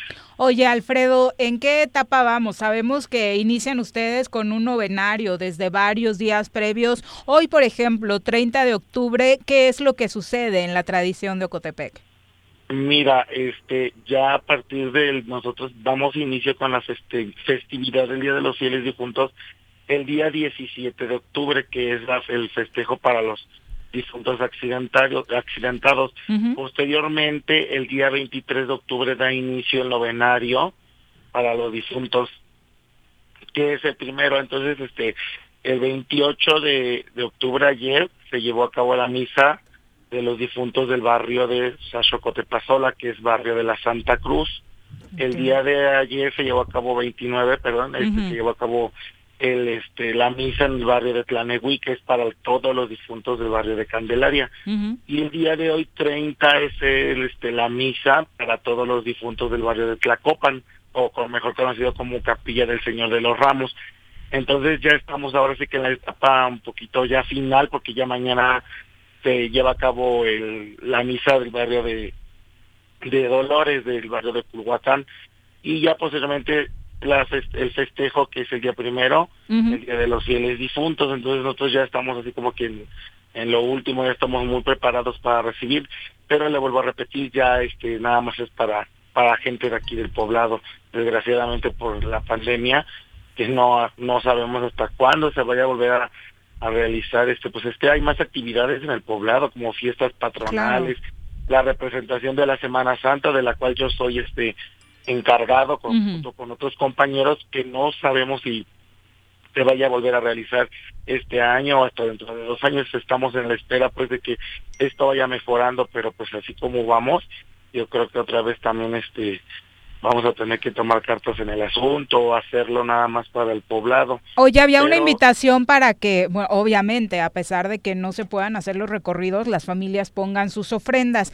Eh, las que tú has visto, las que tú sabes, ¿se han puesto en las mismas dimensiones que conocíamos? La ofrenda del poblado de aquí de Ocotepec va a seguir igual, o sea, no se va a poner menos, no se va a poner más. Este, nada más que le vuelvo a repetir, nada más es para gente de aquí del poblado, para compadres, amigos. Este, ya los visitantes no podrán, no van a tener acceso al poblado el día de 31 y el día primero y el día 2, que es el más fuerte. Pero este, la ofrenda sigue igual, ¿eh? O sea, este, es para, para nuestro familiar y se pone, pues, de corazón para ellos. Que eso es lo importante, ¿no? De pronto creemos que es para lucimiento eh, con los visitantes y no, esta es una tradición que nació justo como está hoy, solo para los de casa, para los amigos y sobre todo para recibir a la persona que se acaba de ir ese año. Exactamente, ahora sí que la ofrenda de nosotros es para nuestro familiar, porque lo volvemos a tener con nosotros durante ocho días, porque aquí nosotros tenemos la creencia que vienen el primero y se van el día nueve, el día nueve se se vuelve a colocar una ofrenda más sencilla para que ellos se la lleven. Pero ahora sí ah. que nosotros lo colocamos igual, o sea, de la misma manera, el arco de flores, la casa adornada, este, igual la mesa con el cuerpo presente, canastas, mole, todo, o sea, de, la misma manera se coloca la ofrenda. ¿Y los elementos que más le gustaban o tradicionales al oficio, ¿no? Que desarrollaba la persona que murió. Exactamente, se le colocan los platillos que el difunto este ahora sí que en vida degustaba y también lo de su oficio, ya sea su ropa que usaba en el trabajo, sus herramientas, todo lo que él usaba y lo que a él le gustaba o le gustaba. Preguntaba esto si se había puesto en las mismas dimensiones, Alfredo, porque también es cierto que mucha gente de Ocotepec vive del comercio y eso, por supuesto, se ha visto muy afectado debido a la pandemia, no solamente en esta temporada, donde desde la gente que vende la tradicional flor de cempasúchil o, las veladoras y demás eh, ha visto caer sus ventas, sino ya llevamos prácticamente todo el año así y las afectaciones al bolsillo han sido fuertes. Así es exactamente, este pues como bien sabes aquí el poblado se maneja por festividades patronales casi todo el año. Entonces, este, pues hay mucha gente que se dedica al comercio, pero pues ahora sí que eh, yo creo que este año ha sido un poquito difícil para todos, es, es que no creo que este nada más para algunos, no, todos estamos pasando la misma situación que esperemos que el año que viene ya empiece a mejorar porque te vuelvo a repetir, o sea, el poblado se maneja por festividades. Por ejemplo, ahorita la de los difuntos es muy grande. La gente que vende, vende peras, flores en pasuche. Entonces ya no va a tener la misma venta que tuvo el año pasado. Pero este, pues esperemos que esto ya mejore porque la verdad sí estamos un poquito mal, tanto económicamente que como emocionalmente, porque ya estamos hartos de que no se pueden hacer las cosas. O, o sea, ya este, en lo particular en mi caso, este, pues yo soy este me dedico a lo de los eventos, entonces está cancelado todos los eventos, entonces ya casi llevamos un año de este, ya vamos casi para un año, entonces sí es desesperante, pero pues esperemos que ya para el próximo año ya se pueda mejorar y realizar un poquito como se hacía antes las tradiciones del poblado. Ojalá y así sea, Alfredo. Creo que sería muy importante una manera en la que podríamos volver a disfrutar, porque la verdad es era un disfrute asistir a Cotepec en estos días este, ¿No han pensado en una página virtual ahí en Facebook, en alguna de las redes sociales donde estén ustedes subiendo las imágenes de todo? Eh, sería una manera en que los que teníamos la, la costumbre de, ir a Cotepec en, en, estos días, este, pues podamos estar cerca de, ustedes, ¿no? Este sí, mira, este, de hecho, este, en la página de Cotepec Morelos, este, tenemos como 13 mil, 14 mil seguidores este, ahí vamos a estar compartiendo las fotos y videos de lo que se va a llevar a cabo el día de mañana, que ya ponemos las ofrendas a los niños difuntos nuevos y el día domingo que este se pone la ofrenda a los difuntos grandes. Este, hay otra página, hay hay muchas páginas del poblado, pero las oficiales oficiales son este la de Ocotepec Morelos, Ocotepec Oficial y la de Ocotepec Escultura, que es una página que está llevando este año muchas dinámicas como este sesión de fotos con los jóvenes, este explicación de los significados y parte de la ofrenda, los días que celebramos aquí el Día de los Difuntos.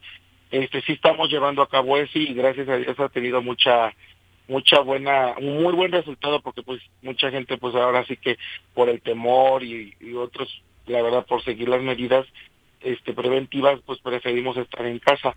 Este sí, en esas tres páginas que les comenté, que es Ocotepec Morelos, Ocotepec Oficial y Ocotepec Escultura, ahí vamos a estar compartiendo este imágenes de las ofrendas y videos.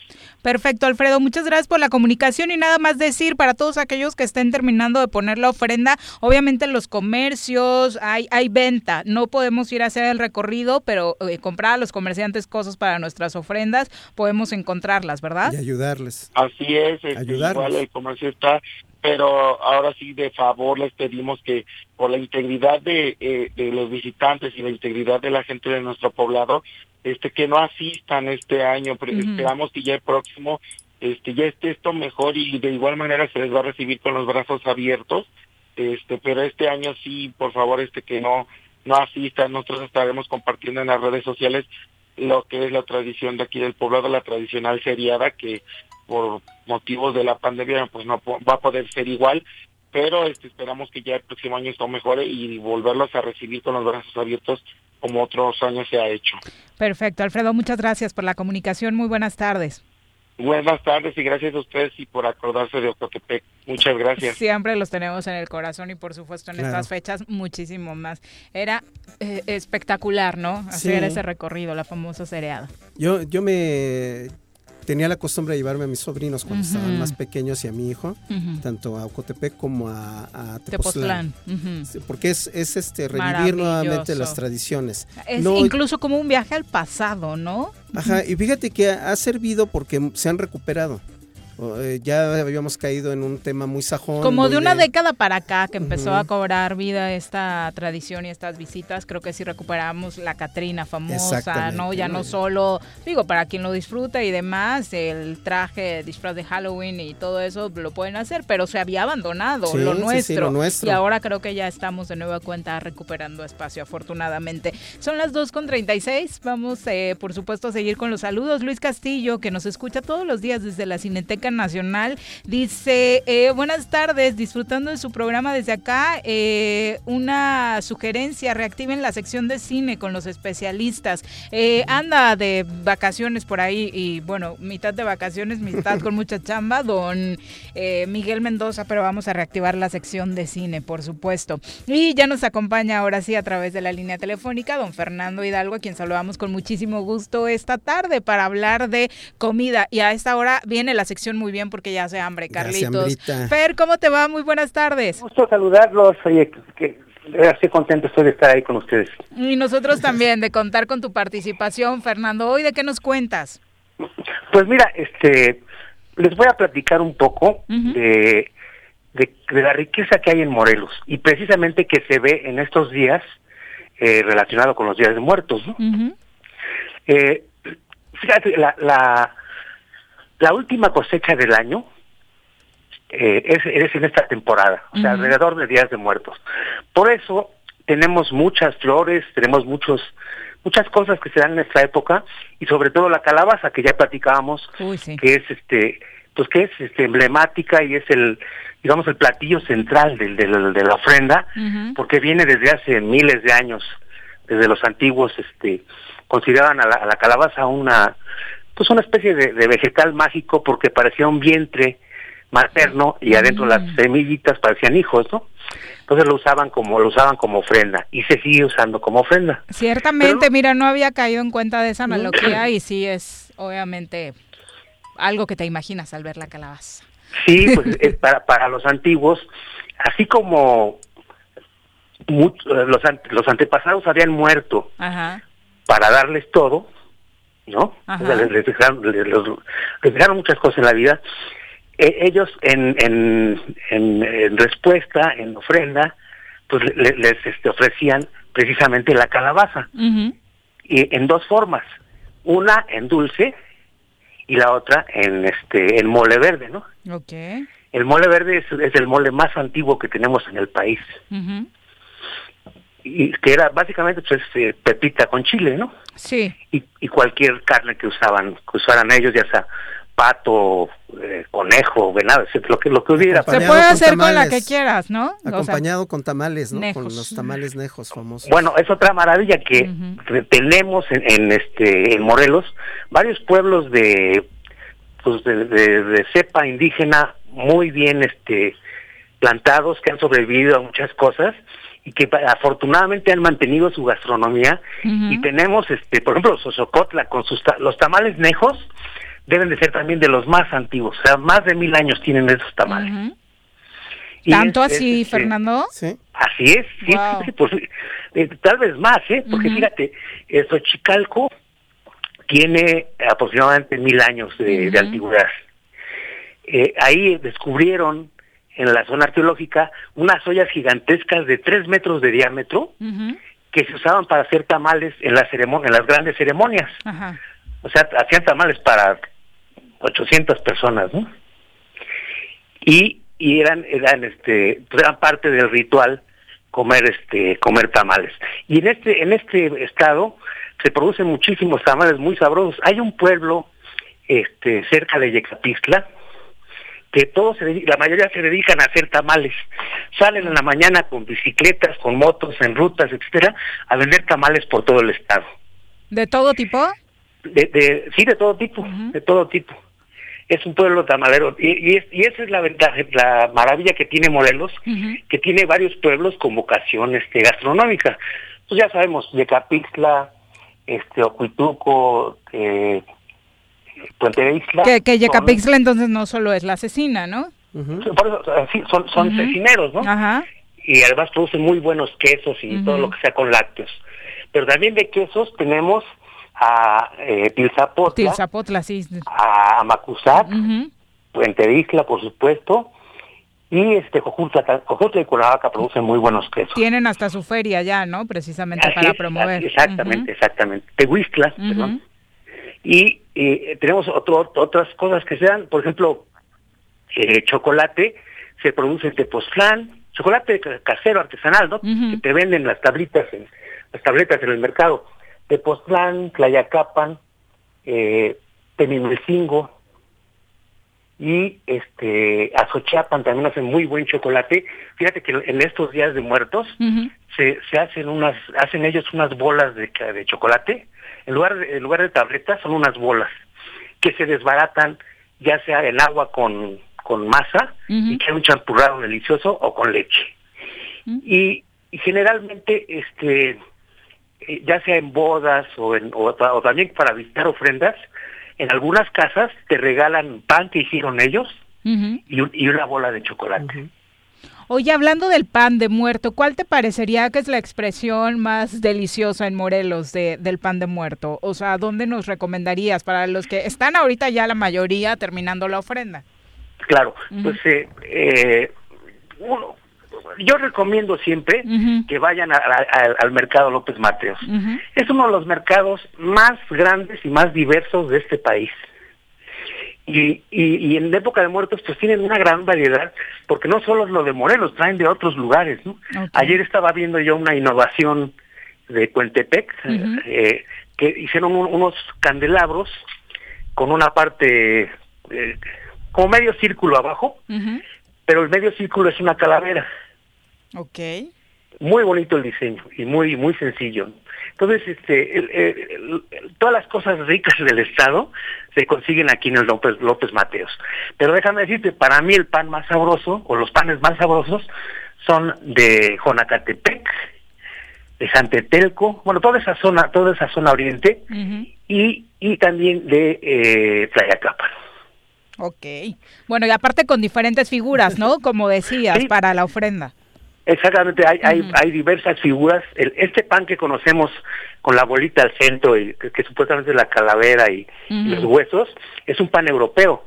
Aparece en, cuadros eh, antiguos del siglo XVIII. Entonces, es una herencia europea, definitivamente. ¿no?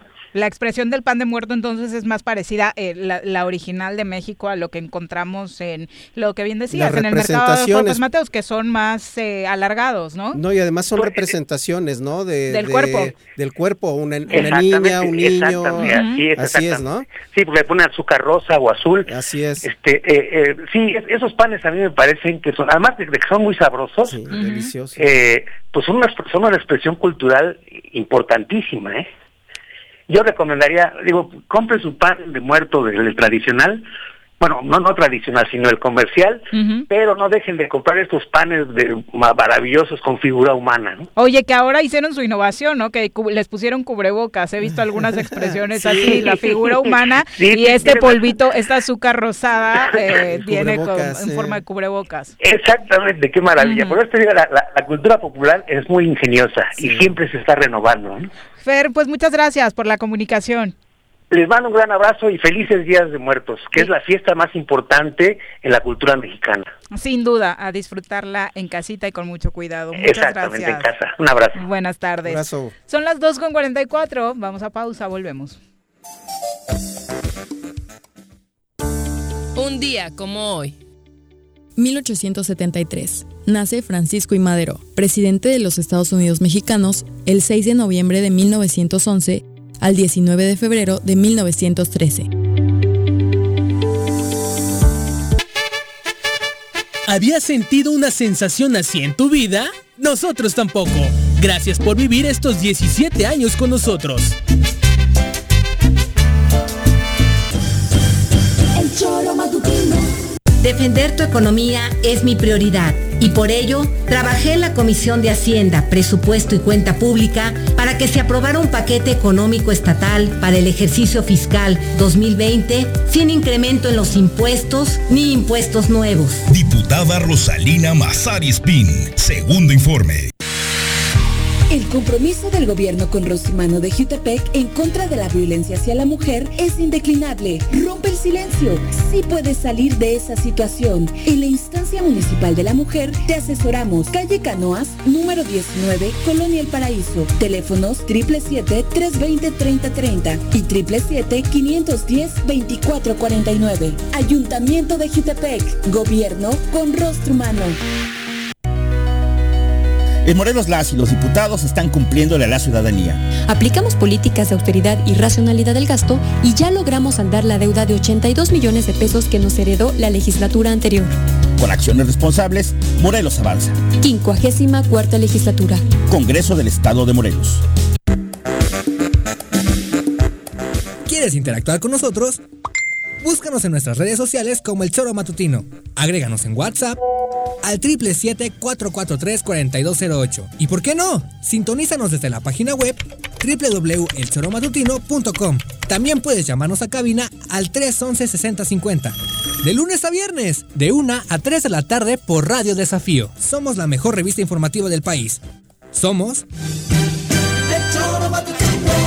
No más agresores sexuales en el anonimato. Con la creación del Registro Estatal de Agresores Sexuales en Morelos, que propuse ante el Pleno del Congreso, lograremos prevenir los delitos como acoso, abuso, hostigamiento sexual y violación para proteger así la integridad de todos los morelenses. Diputada Rosalina Mazari Spin, segundo informe. Ayuntamiento de Cuernavaca, a través de la Tesorería Municipal, te invita a aprovechar la campaña de descuentos en el pago anticipado del impuesto predial y servicios públicos municipales 2021. 50% de descuento de septiembre a diciembre a todos los jubilados y pensionados, mayores de 60 años y personas con discapacidad. 20% de descuento en septiembre y octubre y 15% de descuento en noviembre y diciembre para todos los contribuyentes. Paga en cajas en línea y a 3 y 6 meses sin intereses con tarjetas participantes. Ahorra y colabora por el bien de todos, porque Cuernavaca lo vale. ¿Te gustan los caballos? ¿Tienes uno? ¿Sabes montar? ¿No? ¿Quieres aprender? Conoce los beneficios de hacerlo en Rancho de la Media Luna en Huitzilac. Contáctanos al 777-155-1062.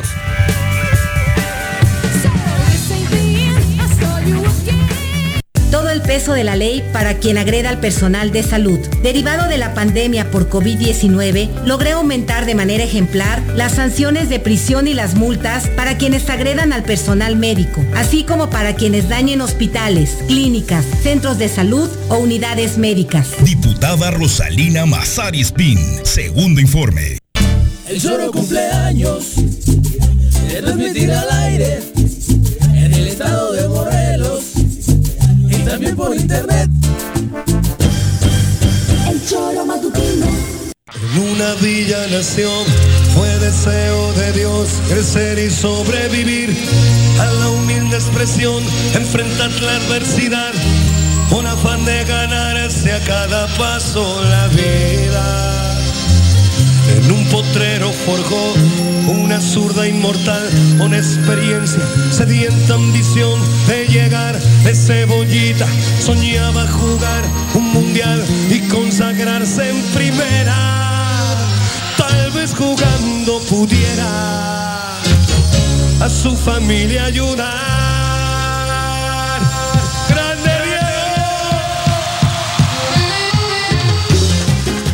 Hay una canción que me pone loca, es esta. Diego Armando Maradona está cumpliendo 60 años de edad el día de hoy.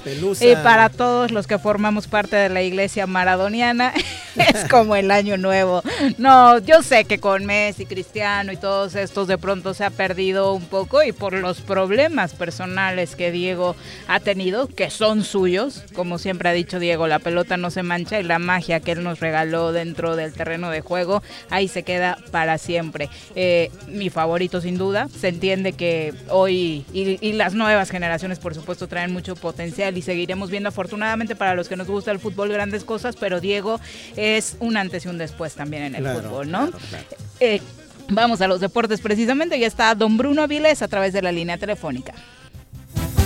Las pelotas, las pelotas, las pelotas juega usted. No hay deporte en este mundo donde no las use usted. Las pelotas, las pelotas, las que sueña para usted. Son las de Ninelli, Niurka, Maradona y Pelé. Las pelotas, las pelotas, las pelotas, sabe usted. Son las mismas en Bilbao. En Temisco, en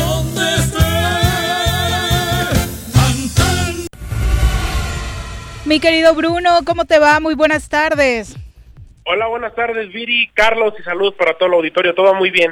Qué bueno. Oye, no pudimos hablar, te estuvimos esperando porque eh, los que habíamos estado estos últimos días en la mesa no somos expertos en béisbol, pero queremos que nos cuenten, eh, con- nos cuentes exactamente qué significado tiene en ese deporte este triunfo de los Dodgers y de la mano de dos mexicanos en una noche fabulosa para ellos.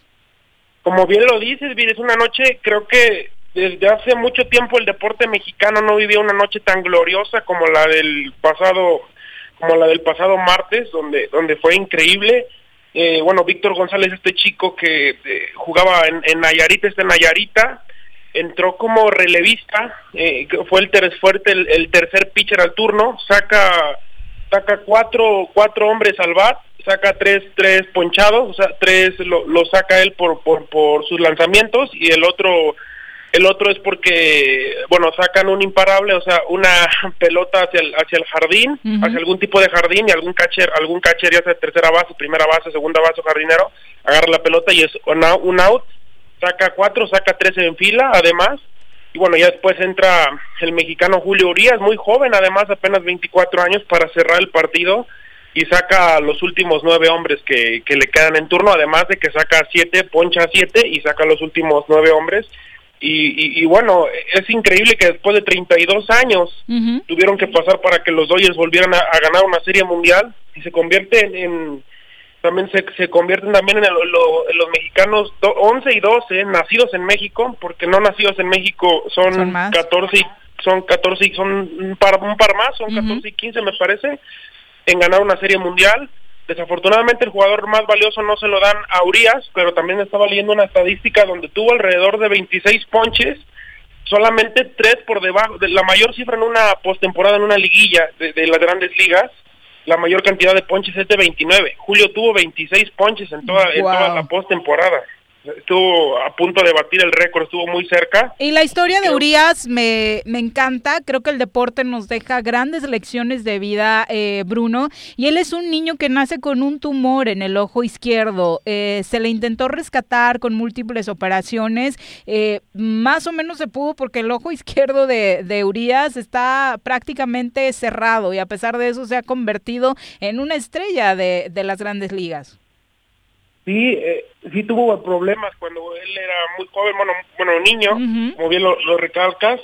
Y, y- y como por ahí había un comentario que decía que Dios no le había dado un ojo bueno izquierdo, pero sí un brazo. Y creo que sí lo supo aprovechar al máximo. Incluso también estuvo, ha tenido muchos altibajos, la, a pesar de que ha sido corta en grandes ligas, también tuvo hace algunos años cuando recién llegó a las grandes ligas, tuvo algunos problemas también de violencia, de violencia, violencia doméstica y supo salir adelante de toda la situación. Y bueno, ahora se está convirtiendo, le está dando a los Dodgers el título después de, de esos 32 tan sufridos años, desde el 88 no ganaban. Y, y creo que se, puede convertir en una de las más grandes figuras del deporte mexicano, así como lo fue en los años 80 y, y ya finales también y, principios de los 90 también el gran Fernando Valenzuela con la Fernan- Fernando manía, vamos a ver si este es el comienzo de una Julio-manía que se viene manejando. Era lo que te iba a decir, Bruno, porque los Dod- Dodgers particularmente tienen ese, ese, digamos, se ganaron en esa época del toro de Chihuahua el corazón de los mexicanos, ¿no? Era el equipo favorito este, de muchos mexicanos aficionados al béisbol, porque además eh, eh, Fernando Valenzuela fue uno de los primeros este, beisbolistas que tuvieron un éxito impresionante en los Estados Unidos. Por eso la, la camiseta que mucha gente tiene con los Dodgers y verlos ganar la Serie Incluido Mundial. don Andrés Manuel López Obrador. ¿no? Exactamente, ¿no? El, el- el clásico de otoño, pues es, es algo, es algo este que, que va a volver a posicionar al béisbol. Es el equipo de los mexicanos, Ma- ¿no? Los Dodgers. Sí, sí, sí. Desde aquella época Desde de aquella época Fernando. de Fernando. Ujú. Así como el Real Madrid por grandes eh, décadas fue el equipo de México por lo de Hugo. Ajá, exactamente. El, el Sí. Atlético y luego el Real, ¿no? El Real, sí. Sí, eh, eh, es un equipo que sí se siente muy identificado con, con la nación mexicana, por- obviamente porque en California, Los Ángeles hay bastante latino, bastante mexicano y además porque han pasado grandes grandes talentos, eh, grandes grandes peloteros con mucho talento en, en ese equipo y por eso es que tiene tanto arraigo en, en, en México. bueno, en toda la República, incluso también en los Estados Unidos. Estaba también leyendo yo unos datos que es la décima franquicia más cara del mundo, la, la organización. Está en el lugar Del número deporte. 10 del deporte. La Ah. También es una es, es una de las más importantes en, en, en el, en el béisbol y en el mundo. Pero bueno, hay- habrá que felicitarlos y creo que está si Urias y, y Víctor González continúan dando el buen paso, pueden convertirse en las próximas figuras del deporte mexicano Eh, y estos no tienen que llegar al quinto partido para convertirse en unos ídolos, en unas figuras. Te calmas, Bruno. Te aprovechas del mal paso del chicharito, nada más. Que también hicieron ese comparativo, ¿no? Vela triunfando en Los Ángeles, estos muchachos con los Dodgers, ese coaching. Sí, y, y qué pena para la ciudad de Los Ángeles porque, bueno, son campeones de, de la NBA, son campeones de las grandes ligas Sí. y los dos equipos de Los Ángeles andan muy mal en cuestión de MLS. Es correcto. Oye, ya que estamos hablando de fútbol, cuéntanos, arrancó la Liga MX. Vaya partido con el que arrancó, ¿eh? Es de esos que nunca piensas ver y de pronto le pones a la tele- al televisor y dices, sí, creo que sí me quedo con la cantidad de goles que están cayendo. Sí, tres goles de, de Camilo Zambeso, que además está por irse ya la próxima semana terminando el último partido. Es increíble, va- se va a ir a jugar a Malasia, ya lo han vendido. Un contrato, me parece que muy jugoso. Eh, este equipo de Mazatlán, con Tomás Boy, que bueno, sí, a veces era un poco agrandado ahora con este 5 a 0. No quiero ni verlo. Pero, y, y, a- y además, ya corrieron al, al entrenador, a, a Guillermo Vázquez. Un, la verdad, muy complicado todo el torneo eh, invirtieron muy bien, se esperaba mucho de este equipo, creo que fue de los que más invirtió este, este mercado y bueno, lo tiene en último lugar y ya lo han cesado a falta de una jornada de que se termine el torneo. Y, y bueno, hoy arranca también el... Bueno, Necaxa para decirle a la gente que quedó 5-0 y de visita, ¿no? El Mazatlán. Ujú. 5-0 eh, allá en el Alfonso Lastras en, en San Luis, gana la escuadra de, de Mazatlán, que Tomás Boy liga, bueno, no liga, pero es su segunda victoria en tres partidos. Mazatlán campeón, Bruno. No, para nada. Hoy continúa entonces con tus rayos, no, con tu, con tus diablos No, no, no, visitando los rayos, sí, sí. Sí, que además del portero Luis García tiene tiene COVID de Toluca y ahora podrá regresar el pollito Saldívar que mucha gente Uy, no lo uy, uy. Pobre de tu equipo.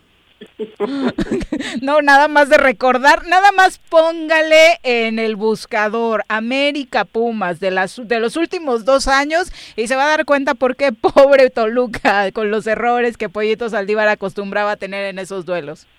Por eso había estado a la banca durante todo el torneo, pero ahora el COVID le va a dar la oportunidad.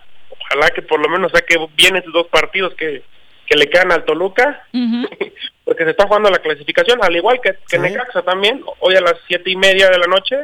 Pues, pues, ya no sé si decir buen partido, porque sí nos hemos llevado cada decepción, pero pues pinta interesante. Después de lo Eh, de anoche ya no vamos a descartar ninguno, Bruno.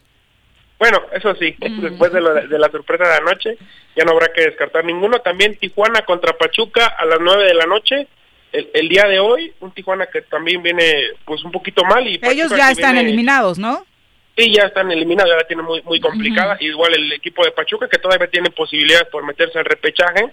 Eh, hizo un buen partido el día lunes contra Pumas, el día lunes en la noche, 1-1 quedaron. También, ya para, bueno, hay tres partidos el día de hoy, Juárez contra Querétaro, un Querétaro que además se quedó sin, sin técnico. Y ya, bueno, ahora ya tiene técnico que estrenará el Piti, se estrenará el Piti Altamirano con la escuadra de Gallos Blancos contra un equipo de, de Juárez, donde me parece, bueno, creo que ya va a haber actividad Marco Fabián, porque tenía tenía COVID. También ya, se dio- recuperó. dio- ya había- era lo único que le faltaba dar positivo a Marco Fabián de COVID, desafortunadamente. Y, y hay que decirle al Querétaro que si le va a apostar por técnicos jóvenes, que les dé continuidad y que los aguante, ¿no? Porque está padre que le den eh, el cargo al Piti Altamirano, que también es de los eh, que van empezando, acaba de tener en Liga de Ascenso una participación interesante con el Celaya, pero si lo vas a correr a las primeras de cambio como Alex Diego, pues no sirve de nada. Que es la tradición además en el fútbol mexicano, no... no Sí, este, pero creo que a los chavos hay que tenerles un poquito más de paciencia, ¿no? sí, además de que ahora no se juega, no se juega nada, más que no se está jugando el descenso. Exacto. Bueno, y mañana, ¿qué partidos tenemos? Hay una cartelera interesante, muy interesante, diría yo, para el sábado.